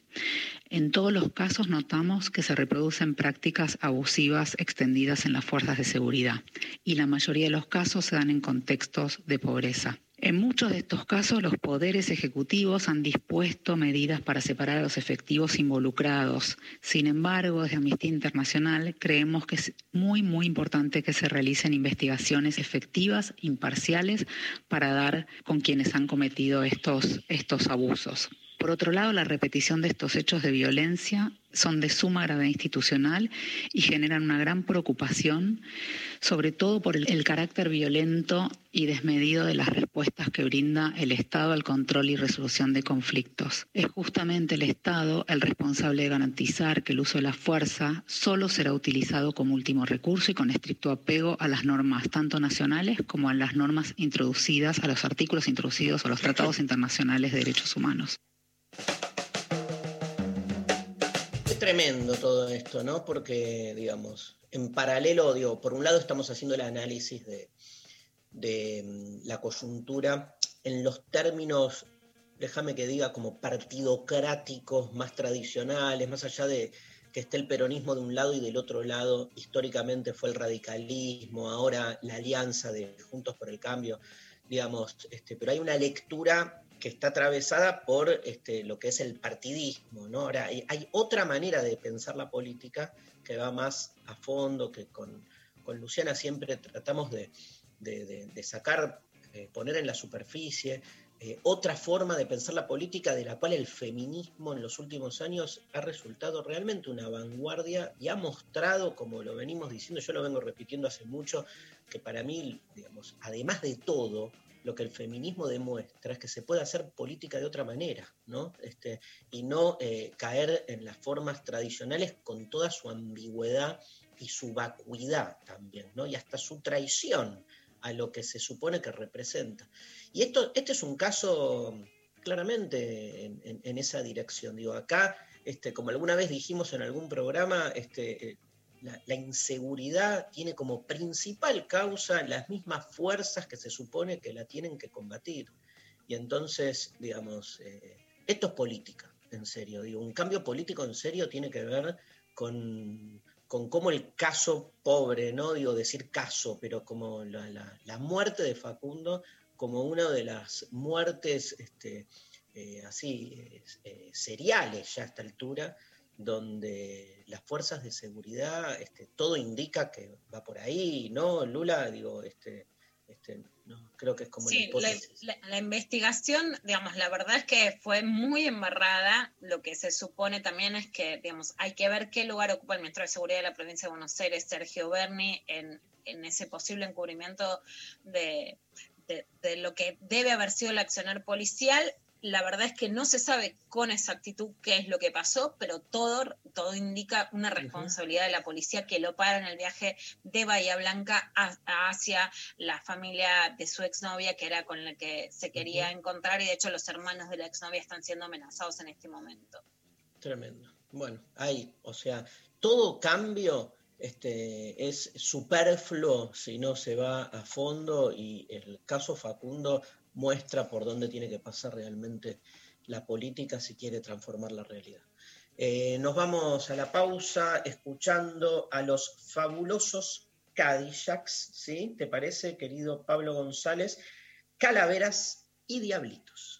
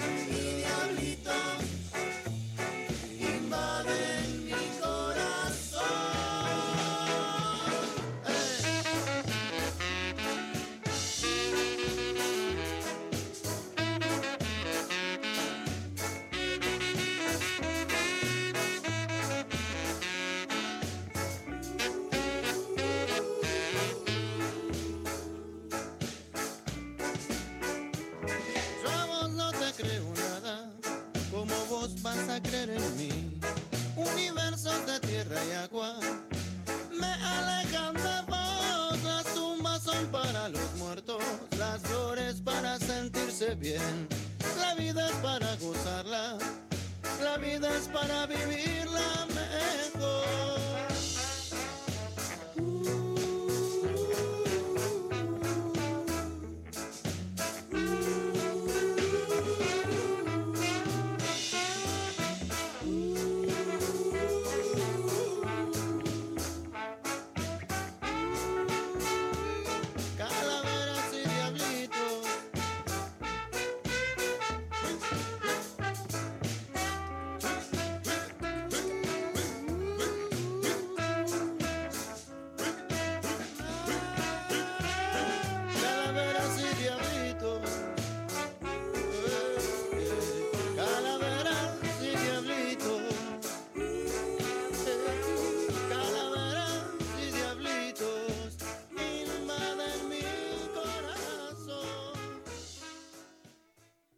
Lunes a viernes, de 11 a 13. Lo intempestivo. Darío Stanraiver, Luciana Pecker. María Stanraiver.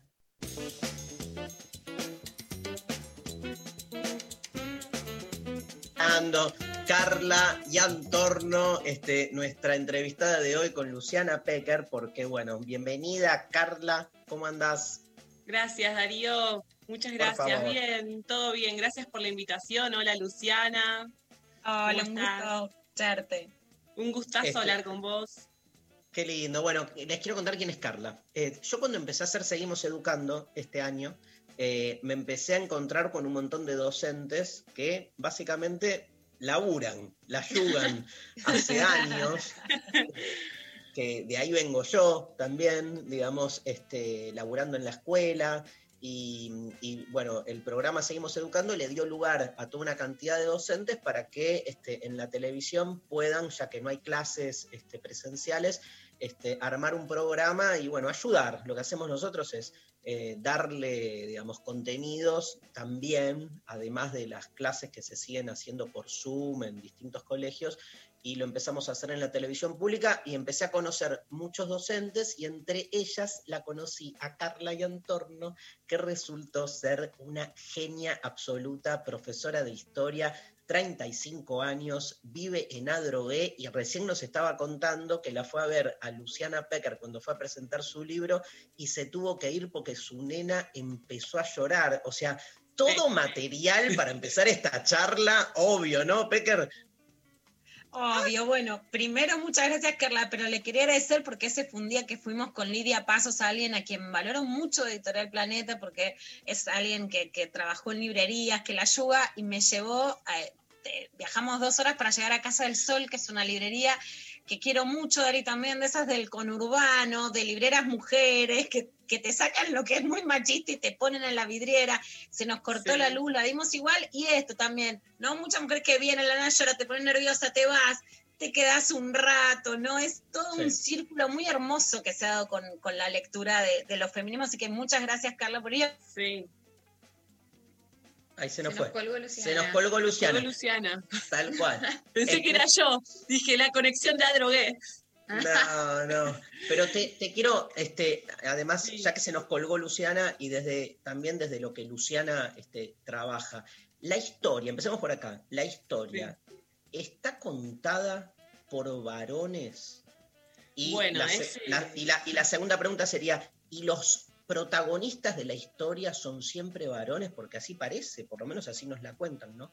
Ese es un tema re interesante. Vos sabés que en la década del 80 se empezó a cuestionar, digamos, esta, esta narración de la historia hecha por hombres, digamos, que me parece súper interesante porque empiezan a aparecer voces diferentes dentro de la historiografía que empiezan a plantear no esto justamente, que la historia está escrita por los hombres y por lo tanto la figura que aparece, digamos, siempre preponderantemente en todos los acontecimientos históricos es una figura masculina.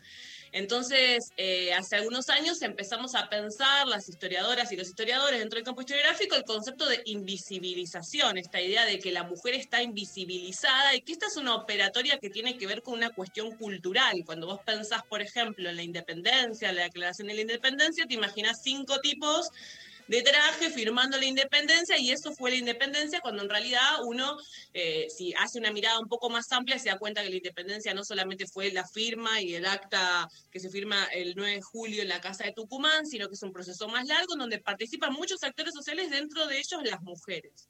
Y sí, las mujeres estuvieron silenciadas de la historia, lo cual no significa que no hayan participado, digamos, de acontecimientos públicos.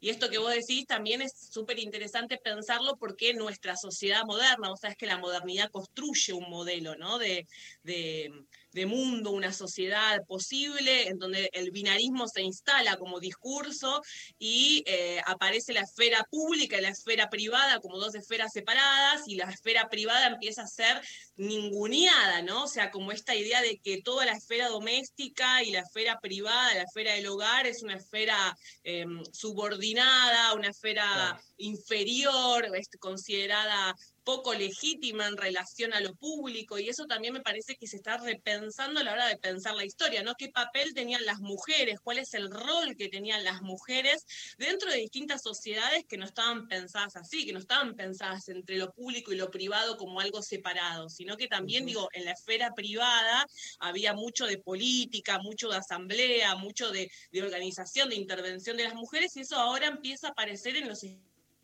últimos que se está haciendo gracias a la avanzada de- del feminismo, ¿no? Digo, la historia siempre es historia del tiempo presente. Uno le pregunta al pasado lo que nosotros en el presente Claro. estamos como vivenciando. Vos, Eso a vos que te, a vos que te interesa tanto el tema peronismo, porque yo sé que es como tu tema favorito, ¿vos no pensás que en la representación todavía vigente, incluso para grupos peronistas, digo, de Perón y Evita, ¿no, no falta todavía una emancipación ahí más, este, una mirada menos este, patriarcal? O, o- Bueno. o- o hay un problema ahí como que, digamos, que Es un insoluble? tema Es un tema interesante porque aparte la figura de Eva Perón fue defenestrada en vida y defenestrada, digamos, por, por la oposición, justamente también por este componente femenino. Y yo también quiero decir, hoy a la mañana justo me levanté pensando en Cristina y en la defenestración política que se le hace por el hecho de ser mujer, digamos, o sea, el odio, digamos, que se, que se le atribuye a ciertas figuras, digamos, que han tenido presencia pública, porque pareciera ser que las mujeres no pueden tener presencia pública, ¿no? O sea, digo, en, la- en la construcción política, la mujer siempre tiene que demostrar que es más o que tiene alguna habilidad más que el hombre, ¿no? Y esta idea de superioridad es la que atraviesa y es la idea que tenemos que deconstruir si queremos una sociedad más equitativa. Y empezando por la historia, ¿no? Empezando a pensar estas cuestiones de cuál fue, la, cuál fue la participación, cuál fue el rol, si el rol doméstico también incidió en la cuestión política final y pública, eso también me parece que es súper interesante. Esto lo dice Rita Segato cuando habla de la esfera doméstica como una esfera política en muchas sociedades. Y eso, eh, no sé, digo, si vamos a otras sociedades que no son las sociedades occidentales, las sociedades europeas occidentales, tenemos papel de la mujer como muy fuerte, muy presente, con mucha presencia, que luego se va transformando, mutando y convirtiendo en lo que tal vez hoy eh, tenemos como resultado. Pero sí, yo pienso que la figura, volviendo a Eva Perón, pienso que la figura de Eva Perón es una figura que está asociada, pero también ha logrado cierta independencia. Igual te digo, estamos armando para el programa ahora el Partido Peronista Femenino y estamos tratando de abrir un poco esa mirada, ¿no? Pensar la cuestión del movimiento y desde el punto de vista femenino. ¿Qué, Eh, qué- qué fue el Partido Peronista? ¿Qué fue el Partido Peronista Femenino? Fue un movimiento al interior del peronismo. al interior del peronismo justamente de mujeres que estaban militando la causa del voto femenino, que eso es recontra importante. Digo, a ver, si bien hubo en la historia argentina una larga tradición en cuestión, digo, con las anarquistas primero, a principios del siglo XX, Alicia Moró de Justo y distintos personajes que impulsan esta, esta cuestión del voto, sabemos que el voto se eh, materializa con Eva Perón y que eh, de pronto eh, construye una militancia femenina alrededor de esto. Y entonces, bueno, esto me parece también interesante visibilizarlo porque si bien la figura, siempre el líder o la figura del líder, la figura en este caso de Eva Perón es importante, también es importante comprender el movimiento político del que es parte, ¿no? Y entonces vamos a hacer un programa sobre eso, así que recomiendo verlo después. lo- y lo vamos a hacer juntos, Darío, creo, porque lo puse para que lo hagamos juntos. Vamos, amo. Este, bueno, Luciana, María, si quieren preguntar algo, ¿sí? Dale, Carla, mira, yo quería aprovechar hoy si se puede vamos a hablar de las mujeres afro en la Argentina, ¿no? El mito dice, bueno, en la Argentina no hay racismo porque no hay afro, ese, ese mito es racista en sí mismo, pero ¿cuál fue el lugar de las mujeres afro en la Argentina y por qué se las invisibilizó tanto, ¿no? En un año donde además el racismo con el movimiento de las vidas negras importan, es central, incluso en la revisión de la historiografía que, que está en España y en otros lugares del mundo, volteando, por ejemplo, este, estatuas racistas o de Cristóbal Colón, literalmente. Sí. Bueno, eso me parece un temón. Yo solo trabajo con los chicos de la escuela. eh, los chicos la reflayaron con este tema porque dijeron, ¿en serio? Chicos, imagínate de 13, 14 años leyendo que la Argentina durante la época colonial eh, el 40% de la población de Buenos Aires era afrodescendiente, digamos, había mucha presencia que uno siempre en los actos escolares, ¿qué, qué ve del afrodescendientes? Eh, vendiendo empanadas como si fuese el esclavo, viste el personaje como el que nadie quiere hacer, el que, oh, siempre en el recuerdo que ah, no, a mí me pusieron de negrita, como si fuese, viste, un lugar menor, inferior, y lamentablemente la construcción, primero hablo de la construcción historiográfica del Estado-Nación cuando hace el relato de su nacimiento, que es un relato mitrista, eso sabemos que lo construye el mitrismo y luego No para aclarar a quienes siguen él cantando, ¿no? Pero la descendiente del mitrismo. Es, es el mismo linaje, pero ahora está en el cantando. El relato actual es.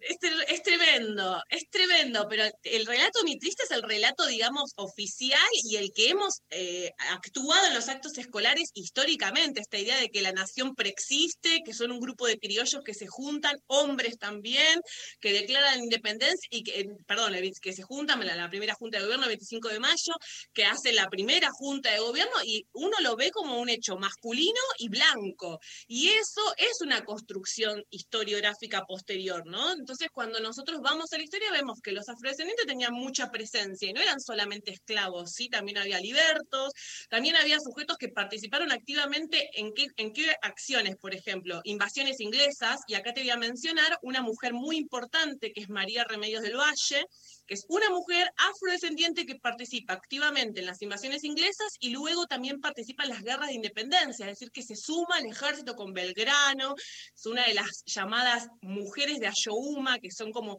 un grupo de mujeres muy importante, afrodescendientes también, digamos, entre afrodescendientes, mestizas, que participan activamente en las guerras, digo, agarran las armas, no solamente están eh, cocinando, pero a ver, cocinar también es importante, porque si no la guerra no hubiese sido posible, y eso también es importante que lo pensemos, ¿no? O sea, como, como posibilidad, ¿no? Digo, la reproducción de la vida es necesaria para, Oh, es el aspecto que se invisibiliza, que se inferioriza, que dice, nada, bueno, eran enfermeras, sí, pero las enfermeras son necesarias, si no, no hay, no, no hay posibilidad, ¿no? Y la Te mujer... escuchamos, em, Carla, te escuchamos. Te quería decir algo. No sé si te pasa, Luciana, María, lo mismo. Te escuchamos como este, con tan erotizada, ¿no? En, en el relato. Y este, yo que te conozco, el, el amor a la vocación barra profesión. Qué increíble, y te hago esta pregunta siendo vos docente de enseñanza media, qué increíble que se siga diciendo así, sin ningún tapujo, que la historia es aburrida, ¿no? Eh, depende cómo la contás y qué contás de la historia también, ¿viste? Eso, qué sé yo, eh, en la década del 60 la historia era la historia constitucional, era la historia de las constituciones que hacía. Entonces Claro. eso no sé si, si, llama, si despierta. Sí, a mí me erotiza la historia así, Graf. Eh, es como que hace mucha, mucha libido Fantasía de, sexual la historia. pero por supuesto, yo puse mucha libido. Yo leía, no sé, el culto del Litorio en la Italia fascista y leía y me emocionaba. Era como algo que, adrenalina pura. No sé por qué me pasa eso. A la gente le pasa Vela, con el alcohol. chao, chao. Y Mal, tuviste- a la gente le pasa con el alcohol, ¿viste? A mí me pasa con un libro de historia. No sé por qué. ¿Tuviste Es, alguna fantasía sexual con al- alguien, algún personaje histórico? por supuesto, yo me enamoré de Estanislao López. Es como el caudillo del interior que en la historiografía lo matan, ¿eh? es como el salvaje, el burro. Eh, eh, ¿Cómo es que decía Darwin? Darwin escribió el otro día, la flashé leyendo un texto de Darwin que también hablaba. Darwin cuando viene a la Argentina le llama la atención que la mujer argentina ande a caballo y el tipo pone, anda a caba- monta a caballo como los hombres. Wow. O sea, Tomá. tipo le, llam- le llamaba la atención. le llamaba la atención la- puta y montonera. Mal. Bueno, justo, claro, porque él veía eso y dice, las mujeres se encargan del tráfico de, de elementos, decía el tipo. O sea, las mujeres cabalgan, traen cosas, mane- Digo, a, eh, a él le llamó la atención eso, ¿no? Venía de Europa, obviamente, Inglaterra, y le llamó la atención eso y es como... Bueno, y él habla de Stanislao López y dice eh, algo así como, eh, colecciona huesos de sus adversarios, ¿no? O sea, un Claro. tipo que era re Y bruto. vos te recalentabas con eso. Ay, con a mí me huesos. encanta, no. Encanta que coleccione dedos, no, mentira. Pero qué, Eh, qué- pero qué onda, qué onda, ¿no? El tema pedagógico, digo, porque más allá de que es obvio que es cómo se la cuenta y qué contás, no Sí. me cabe duda, pero sigue siendo un agujero, ¿viste? El tema ahí de, de que, de, de cómo la materia, bueno, ni hablar de filosofía, digo, somos en eso, este, estamos en el mismo palo, que es que hay una representación de que son materias inútiles, que no suman, ¿viste? Que es un laburo que aparte, siempre además de dar clase, nosotros tenemos que justificar que lo que hacemos sirve para algo, ¿no? ¿No te pasa? Sí, sí, sí. eh, y a mí me pasa doblemente, porque yo soy mujer, además. Imagínate, yo estudié en Juan, filosofía y letras, y en un momento, yo tenía todo 10, ¿viste? Era bastante nerd, me sacaba 9, 10 todo el tiempo. Y en un momento, a mí un compañero me llegó a decir, a vos te, a vos te, sa- vos te sacaste un 9 en medieval porque el profesor está caliente con vos. ¡Horrible! O sea, y yo... la difícil, ¿no? Yo tuve un novio, un novio historiador medieval, es la difícil, es larguísima. ¿Cuántos libros estudiaste en medieval? Para que, para que aprobar por la pollerita al final vos. Claro, aparte, claro, porque yo me iba a sacar un 9 y el chabón se me sacaba ponerle un 7, una cosa así. Y era como, no, ¿cómo puede ser?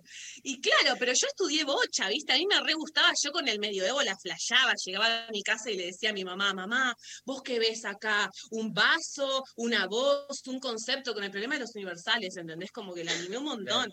Eh, para, a mí me re gustaba, posta, y, y tenía que demostrar que estudiaba, ¿viste? Y que no era porque era mujer. Una, una cosa que es un bajón y lamentablemente en el círculo académico sigue sucediendo eso, ¿no? Sigue sucediendo ese prejuicio de que, bueno, a ver, ¿por qué está ahí? Porque es la novia de, porque es la esposa de. Eso sigue pasando, lamentablemente, te lo digo, o sea, como... Te iba a preguntar eso como, de eso, sí. como última pregunta, este, ¿cómo, cómo ves hoy el, el campo académico histórico? Este, porque hay historiadoras, este, mujeres, pero Sí. la simetría, sin embargo, sigue siendo la misma. Sí, la simetría sigue existiendo, pero yo encuentro que hay muchas voces que, vuelve- que están apareciendo. Por ejemplo, en Filosofía y Letras está el Instituto Interdisciplinario de Género, en donde ahí se encuentran distintas, eh, digamos, eh, disciplinas de las ciencias sociales, la historia, la geografía, la literatura. Y es eh, un laburo que se está haciendo, que es muy profundo, que está muy bueno, y eso se va transformando. Yo creo que se va transformando y aparte nosotros, digo, lo, lo digo como docente también de escuela media, con la ley de educación sexual integral tenemos una bajada de que tenemos que hablar de estos temas y que en el aula se tiene que instalar este tema, entonces eh, son capaz temas que hoy se tienen que hablar. También tenés que ser receptivo, ¿viste? A mí porque me copa, capaz que hay otro que no le gusta tanto. Claro. Entonces, eh, pero sí, se va transformando, está. Gracias, Sí. Carla. Este, este, bueno, invito a todos y a todas a buscar imágenes de Stanislao López para este, la fantasía sexual de hoy a la noche. Así compartimos con Carla. A Carla la Con los encuentran huesos de Stanislao López, no, no sabés. con los huesos de. Stanislao. con No, los pero de pará, quiero decir algo de Stanislao López. Es el primer tipo que sanciona una constitución en la Argentina. El primero, o sea, la primera constitución que hay en 1819 la sanciona Santa Fe y, la, y lo, lo hace Stanislao López. O sea, tan burro no era. Entonces, este es un claro ejemplo de cómo la historiografía quiere construir una imagen de un, de una, de un personaje y nada, y lo logra te- porque se instala eso. Te hago una pregunta que siempre se debate acá. Eh, sé que estás en pareja, estás con, Sí. tenés una hija divina, pero no importa, nadie te está escuchando. O sea, No. ¿da o no da eh, tener un vínculo, por ejemplo, con alguien del palo, de un palo ideológico? ¿Vos te enamorarías de alguien de un palo ideológico absolutamente otro al tuyo? Olvídate. A mí no, yo no puedo. Eso me, me la baja mal, mal, me la. No, me la. No voy a decir. Mi papá me está escuchando, no puedo decirlo. Eh, Pero aparte, si lo que te erotiza de Stanislao quiso López, decir Carla. Me la seca, quiso decir. me la seca, papá. si lo que Papá. quis- si, si a Carla lo que le, lo- le- le- lo que erotiza, lo que la erotiza a Carla de Stanislao López es la constitución. Imagínate, digamos. No, que, imagínate oh, lo que. No, no, yo tengo como. No, la constitución criterio- es para presentarle al padre. O sea, lo que le erotiza es el chongaje federal. Pero al padre le dice: Claro. Mira, él hizo la primera constitución, como para decir algo decente hizo. Mirá cómo Carla- me entendió. Mirá cómo me entendió. claro. ¿entendés? Yo tengo que presentar y decirlo así, decir, bueno, mira, esto es lo importante, pero sí, a mí hay algo de eso, de lo federal y de lo que tenía ese, ese tipo de, de de hacer política que a mí me interesa, me gusta en la historia y bueno, por algo también. eh, pero con respecto a lo que decías de, de alguien de jamás El otro palo. jamás podría estar con alguien de ultraderecha o fascista, ¿entendés? Eso es tremendo. Eso no podría ser. Carla y Antorno la encuentran de lunes a viernes 14 a 15 horas en Canal Encuentro, algunos programas donde este, ella trabaja desde la historia, las preguntas que nos hacemos en Seguimos Educando y la buscan en las redes, que está en Instagram, que este, postea cosas hermosas. Así que Carla, un placer enorme. ¿eh? Gracias Darío, gracias Luciana por la invitación, gracias. Un Por gustazo. favor. Bueno, nos vamos a la pausa escuchando Billy Bond y la pesada del rock and roll, Salgan al Sol, temazo. Chao.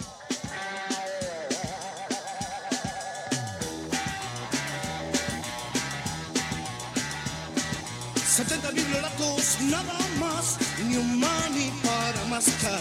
Cuatro minifaldas y un patín, olvidadas en un rincón. Salgan al sol, revienten. Salgan al sol. Salgan al sol, idiotas.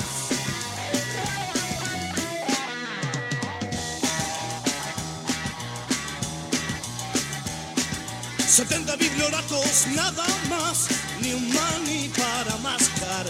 Una secretaria en minifalda y en el rincón. Salgan al sol, revienten. Salgan al sol. Salgan al sol, paquetes.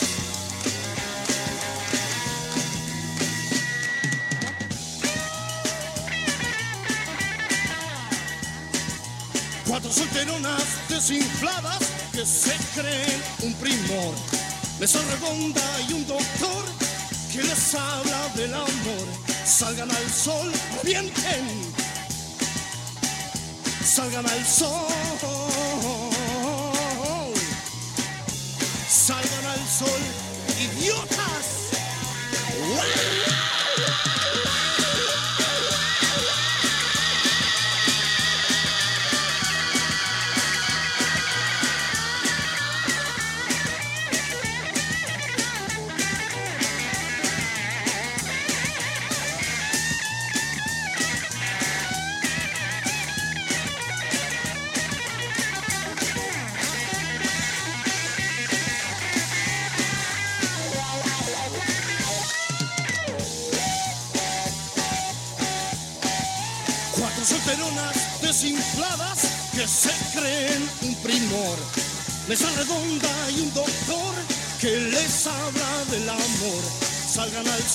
revienten. Salgan al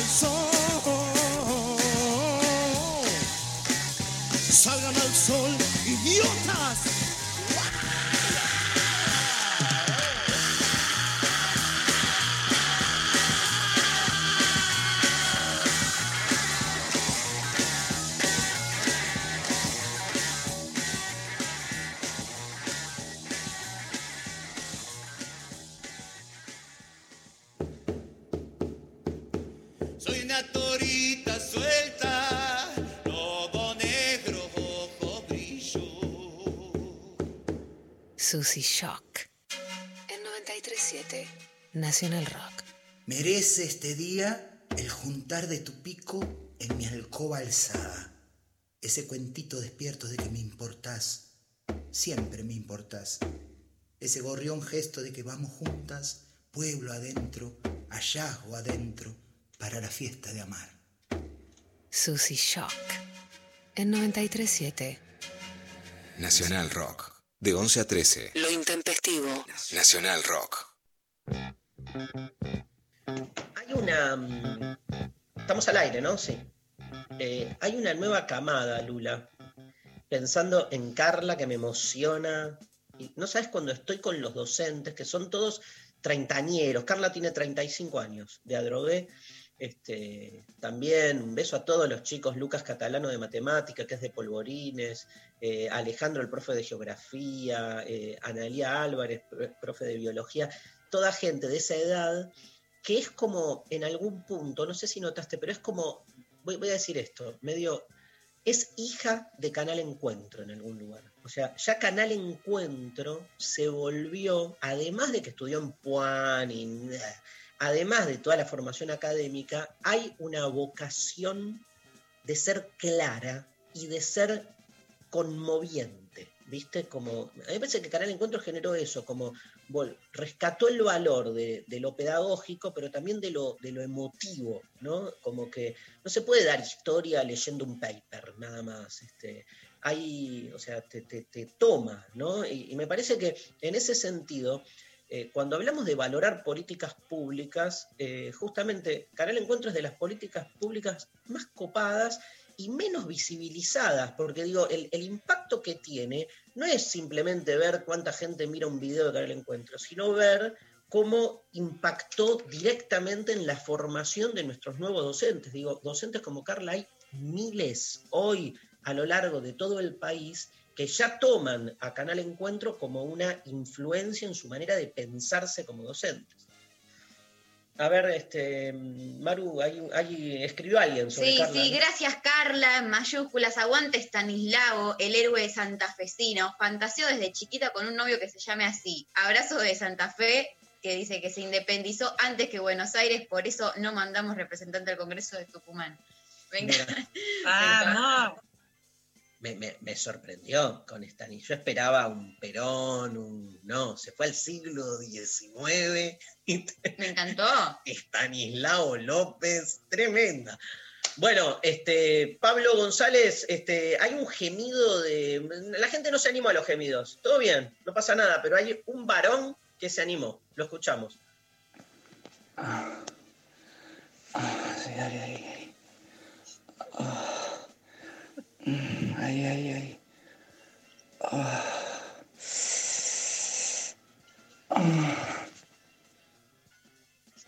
Buen día, intempestives. Me tuve que venir a la pieza porque la verdad que si no, no me aclimatizaba al audio. Bueno, ahí va. Ay, sí. Ay, me encanta. Ay, hija de puta. Bueno, saludos intempestives, espero haber ganado la entrada. Ganador absoluto. Ganador María absoluto. se levantó y se fue. María se levantó Pero y se fue. aparte, no estábamos diciendo que emulen un, un orgasmo. O sea, era un gemido, era menos. Ya va a haber no, otro. lo que pasa, mira, pasa esto, y yo ahora me, me calenté conmigo misma, le voy a pedir a Pablo González que me ponga Valeria Lynch. ¿Por qué? Porque yo les dije, el gemido no es, no es que resoplás, no somos yegua, no somos burra, que decimos y sale un poco de aire. Cuando uno dice gemir, dice gritar, dice hablar, por supuesto, si en la cama hay consentimiento por la palabra que acabamos de escuchar, vamos a aclarar esto, ¿no? A quienes les gusta, se puede decir lo que quiera cuando hay consentimiento. Si eso no es agresivo, está todo bien. Pero el gemido, entendido como gemido, es gritar, decir, contar, describir, pedir, todo. Ahí cuando te gusta todo vale. Pero es Valeria Lynch, es A desatarse, escuchamos a Valeria Lynch.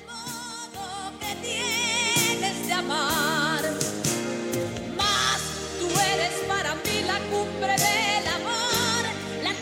Garchazo, fuego, gar- Están hablando de sexo, ¿eh? Garchazo, garchazo con esto. Garchazo, garchazo. No solo es garchar, sino que ser Valeria Lynch es decir todo lo que querés, acá todo, grita. No tenés que resoplar bajito porque las paredes son de Durlock. No, sacalo. Vamos a, vamos a meter el tema gemido en, el, en uno de los ejes que trabajamos en Deconstruir el Amor en Cuarentena, que es orgasmo. Obviamente está Todo está ligado con deconstruir el amor en cuarentena. Estamos ya, no estamos desconstruyendo, estamos destruyendo la radio en cuarentena acá, así que. María, ¿nos lees unos mensajes este, fantasiosos? Obvio. Mel nos dice, buen día intempestives, fantaseo con hacerlo en el asiento de primera clase de un avión vacío de esas mega aerolíneas de Medio Oriente con un piloto francés que se parta de solo mirarlo. Me encanta. Esa es una fantasía para mí. Re bananara. claro. Yo voy por ahí, dale. ¿Otra? Sol que dice mm, por Facebook, mi fantasía es poder encontrarme con alguien que no conozca en un lugar público, por ejemplo, con- conectándonos a través de una aplicación, tener sexo sin decirnos ni los nombres y seguir cada uno por su lado. El anonimato lo es todo. Tiene su, tiene su cuota. ¿Cómo se llamaba esa película? mm, Último tango en París, ¿te acordás? Que fue también muy polémica. Este, creo que era de Bertolucci. No es la que, no es la que salió, No, es muy la polémica, hubo la- una violación. Vamos a sacar la polémica de ahí. No, ahí sí vamos a dividir el erotismo de la violación. En esa película hubo una ¿Hubo violación, violación? anal a la actriz sin avisarle. La escena que parece erótica de la manteca fue una violación, ¿no? Ahí nos corremos de la polémica del erotismo. Sí, fue una, una complicidad Para entre poder actores y dividir el consentimiento del no consentimiento. Con consentimiento todo, sin consentimiento nada. ¿Y hubo denuncia, todo? No hubo denuncia porque, eh, digamos, la, la actriz lo puede confesar ya de muy grande, no hay denuncia penal ni nada, pero ella cuenta que entre el director y el actor decidieron que la escena de sexo anal fuera real sin avisarle y con absoluto dolor para que supuestamente fuese más real, digamos, ¿no? Entonces, claramente es una violación y es una muestra de cómo lo que el paquete en el que nos dijeron que esto era el erotismo en realidad era violación. Ahí es donde dejamos de gozar. Cuando Total. podemos hacer lo que queremos y eso está claro, la libertad, el vuelo y la fantasía es para donde querramos. Es que la, la clave siempre es el consentimiento, ¿no? Es como este, fundamental, fundamental. Y, porque si no el límite es ambiguo. Cuando no hay consentimiento, el límite siempre se te vuelve difuso. ¿no? Exacto, lo quiero aclarar porque recién en el gemido, ¿no? el, el chico que nos mandaba decía algo que es un insulto. Si a una chica eso no le gusta, eso está mal. Si a una chica, por supuesto chica, chique, pero eso le gusta, está todo bien. O sea, la diferencia no es en las prácticas, sino en que sea una situación en la que, en la que vos disfrutás de eso, no en lo que se Claro. dice o se hace, sino en que se haga bajo el placer. Pero, Bueno, pero sí Lula- hay muchas escenas en donde nos decían, bueno, esto te tiene que gustar, ¿no? Claro. Y esto no Llegó te gustaba, entonces ahí está la diferencia. Llegó un mensaje hace un rato que decía, hola, estaría bueno que hablen de las fantasías de dominación, son re comunes, pero hoy en día generan culpa. Creo que va más o menos en esta línea, ¿no? Va en esa línea, va en esa línea, Mari, ¿por qué? A ver, hubo mucho debate sobre, por ejemplo, la, por supuesto, ahora sobre la película 365 en Netflix y por supuesto sobre 50 sombras de Grey. Les recomiendo mucho leer sobre eso. Bueno, por supuesto hay un libro de Bailuz que a mí me interesa mucho, pero especialmente una genia que la tenemos que entrevistar, que es Marina Mariach. Pueden buscar en Google la nota que escribe ella en página 12, que a mí me encanta. Genia, El, Marina. eh, es- esa nota, o sea, si vos tenés una fantasía de ser dominada y eso es lo que te gusta, por supuesto que podemos pensar en qué mandatos tenemos adentro, en qué nos criamos para llegar a esa fantasía. Todo eso lo podemos pensar, pero no importa, es lo que te gusta. Si vos lo haces con sentimiento, con consentimiento, y es lo que vos querés, está todo bien. No se puede juzgar como machista las fantasías de las otras. Por supuesto que ante una situación en donde los varones retroceden sexualmente, parte de la fantasía, pero no sexual, sino de un nuevo imaginario, es que si las mujeres vuelven a un lugar de sumisión, por ejemplo, en 365, la chica es directamente secuestrada. Bueno, entonces los hombres volverían a reerotizarse, que yo creo que en ese sentido no hay vuelta atrás. Pero sí, si tenés fantasías de sometimiento o de ser dominada, está todo bien. Eso no es algo que hay que juzgar a las otras. Te amo, Pecker. Eh, hacemos última canción y venimos para el cierre del programa, ¿sí? Este, con ganadores. Sí. Ganadores. Mm, saran, saran. Saran, saran. Todo- todos tus muertos. Vamos con todos tus muertos, gente que no. Y la última partecita del programa.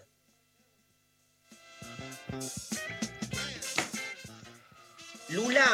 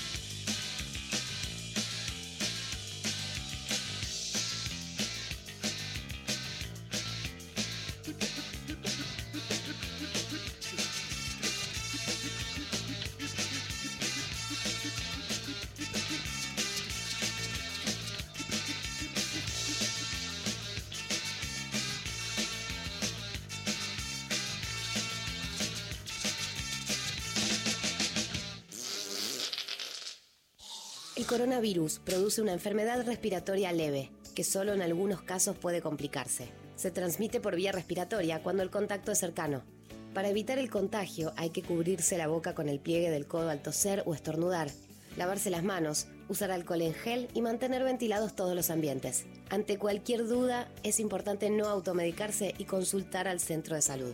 Para más información, entra en www.argentina.gov.ar o llama al 0800-222-1002. Ministerio de Salud, Argentina Presidencia. En el aire de Nacional Rock pasan cosas como esta. Un día más, una mañana más, haciéndote compañía desde nuestras casas. ¿Cómo estás, DJ? La verdad que estoy medio Luis Albinoni, con las bolas llenas. A mí no me suelen funcionar las cosas que el común denominador le sirve, pero esto del Zoom me parece una estafa. ¿Seré yo que no aprieto bien el botón? ¿Que tengo que ir al IAC? Temprano para todo. Flor Alcaraz, DJ Pradón. Temprano para todo. Lunes a viernes, de 6 a 9. Música, noticias y algunas cosas para gente despierta. Temprano para todo. En 937 Nacional Rock. Lunes a viernes, de 11 a 13. Lo intempestivo. Darío Stanraiver. Luciana Pecker. María Stanraiver. Muy bien, vamos a leerles un par de mensajitos más. Hay unas fantasías, Luciana, que te volvés loca. Por ejemplo, Camila nos mandó por Instagram. Mi fantasía es poder salir al patio a regar las plantas en pelotas. Me imagino en una mano la manguera y en la otra el puchito, viendo los autos pasar. Vivo frente a una ruta. Ay, me encanta. Fantasía rutera. Hermosa. Divina. A ver, ¿algún audio, Pablo? Hola intempestives. Bueno, yo cumplí la fantasía de estar con un profesor que además sea muchísimo más grande que yo, me llevaba 25 años y si bien la pasé súper, pero súper bien, cuando me recibí ya me dejó de calentar. Así que bueno, ahí caducó mi fantasía con gente mayor. Y ahora la fantasía que tengo es tener un encuentro con cualquier persona, pero que mm, el garche furioso sea consecuencia de muchas horas de sexo tántrico previo. Es algo que me gustaría experimentar. Besos, les amo. Es fuerte. Bueno, a ver, vamos a hacer, yo me veo la necesidad de hacer un par de aclaraciones por las dudas en situaciones en qué podemos cuestionar, qué fantasía, qué, en dónde puede estar, digamos, esa, esa diferencia entre... Hay mandatos que nos precondicionan, por ejemplo, para que la inteligencia de un varón Mario, hoy todo el programa vimos que las mujeres nos erotizan mucho la inteligencia y un enorme problema, que yo creo que es el enorme problema en la heterosexualidad, en que los varones toman a las mujeres como contrincantes y que no hay erotismo en la inteligencia o en la cultura, que, que han perdido ese erotismo, porque la sienten como contrincantes. Por supuesto, para mí esto es de lo más valioso que rompe la heterosexualidad y que, y que rompe básicamente el movimiento lésbico, en donde sí las mujeres vuelven a ser erotizadas en su inteligencia más allá de una estética. Bueno, y hay mucho sobre esto de profesora, alumna, etcétera. Mucho que hablar y es un camino, a ver, espinoso. ¿Por qué? Porque en muchos casos estas situaciones fueron o directamente abusos o violaciones o en muchos casos relaciones abusivas más allá del abuso sexual como delito penal, o sea, relaciones en donde hay un abuso del poder y que en muchos casos hay mujeres o jóvenes que están revisando eso. Entonces, lo que sí me parece interesante decir es que hay un camino que se puede experimentar que sea sin moralismo y también con la plena conciencia de poder revisar las propias fantasías eróticas, sin que el feminismo sea una condena a las fantasías eróticas o a las decisiones de las mujeres y de las jóvenes. Y mucho por leer en ese sentido. Sobre esta historia que nos cuenta del profesor, yo lo que les recomiendo mucho leer es El funeral de Lolita, de la escritora española Luna Miguel, que además va a sacar ese español y va a sacar ahora un nuevo libro que pude ir leyendo que es súper interesante y entonces donde revisa tanto cómo los varones adultos en su lugar de profesores o de poetas o de escritoras hacían abuso de poder sobre las más jóvenes, como también en muchos casos, bueno, ahí hay un deseo que está atravesado por un montón de faltas, de ausencias, desamparos, injusticias, seguro, pero todo lo que somos está atravesado. Entonces, poder en bordear esa diferencia, poder respetarla y poder también ir hacia una cultura que no permita ni la violación, ni el abuso, ni la desigualdad de poder y que a la vez eh, que no reprima la fantasía de las mujeres y podernos así atrevernos a hablar de todo. Y por supuesto lo del tántrico está bárbaro. Les quería mostrar por eh, erotismo de autoayuda, que lo tengo acá, esto está buenísimo de de poder hacer radio con la biblioteca atrás, que es este libro de Eva Iluz que yo les contaba, por supuesto a las que no lo hayan leído les recomiendo mucho, Eva Iluz es la gran socióloga que instala el tema del amor, que ahora muchos seguimos hablando o escribiendo en por qué duele el amor, pero tiene este ensayo sobre 50 sombras de Grey y el nuevo orden romántico que se llama Erotismo de Autoayuda, fue editado en la Argentina por Capital Intelectual, o sea, que lo encuentran y les leo este parrafito chiquito sobre el tema... eh, del- de las fantasías de dominación o del BDSM. Lo que propone el ensayo 50 sombras de Grey es que este, el, el sadomasoquismo, por decirlo más fácil, es una fantasía cultural más que sexual, porque trasciende las tensiones de las relaciones sexuales y funciona como una categoría de autoayuda, una receta para una mejor vida sexual y romántica. En consecuencia, 50 sombras debe ser entendida como un género que entreteje muy estrechamente un comentario sobre la situación carenciada del amor y la sexualidad, una fantasía romántica y además instrucciones de autoayuda sobre cómo mejorar esa vida. Codifica las aporías de las relaciones heterosexuales, ofrece una fantasía para superar esas aporías y funciona como un manual de autoayuda sexual. Ese triple movimiento de la narración explica, al menos en parte, por qué llegó a ser un bestseller de tan vasto alcance. O sea, ¿qué creo que quiere decir, más allá de que siempre es más interesante leerla, que frente al ya como a la muerte del amor en la heterosexualidad, a la- al apagado, ¿no? La cultura está diciendo que, bueno, de esta forma podés levantar la pareja. ¿Viste la nota de cómo levantas la pareja? Bueno, y se propone esta fórmula que en realidad lo que vuelve es decir, el varón tiene todo el poder y las mujeres son súper sumisas, a ver si con eso se les levanta. Culturalmente, para mí es un efecto de la heterosexualidad agarrándose de lo que tiene para continuar. Ahora, si te gusta, si les gusta, si hay algo que encuentran ahí placer, el feminismo no va a venir a ser la señorita que te rete y te ponga la regla en los dedos para sancionarte por lo que te gusta. Clarísimo. Quiero, me diste muchas ganas de, leer el libro y de seguir leyendo sobre, sobre este tema. Eh, hay ganadores, eh, hay ganadores, hay tres ganadores. Por un lado, por Instagram, gana eh, Vanessa, que dijo ganarme un kini o algo e invitar a mis amigas unas vacaciones al Caribe. Playa y amigas, un solo corazón, nos encanta. Eh, te- se te va a contactar la, la producción contigo. Por Facebook, Sol, que eh, dijo, mi fantasía es poder encontrarme con alguien que no conozca en un lugar público, tener sexo sin decirnos ni los nombres y seguir cada uno por su lado. Y por WhatsApp gana, eh, acá dice, el varón y su gemido. Así que eh, ahí están los tres ganadores. La producción se va a contactar con todos. Muchas gracias por el programa de hoy. Muchísimos mensajes que no, una cantidad de fantasías, Luciana, que no leímos, que la verdad les agradecemos. Seguimos mañana fantaseando, mira, sé de Sí, todo, sí. seguimos mañana. Salimos calentísimos, calentísimas, todos acá de hacerlo intempestivo. Eh, gracias a la producción, gracias Lali Rombolá, Sofi Cornell, eh, Pablo González. Hoy nos operó alguien que ahora Pablo nos va a decir quién es.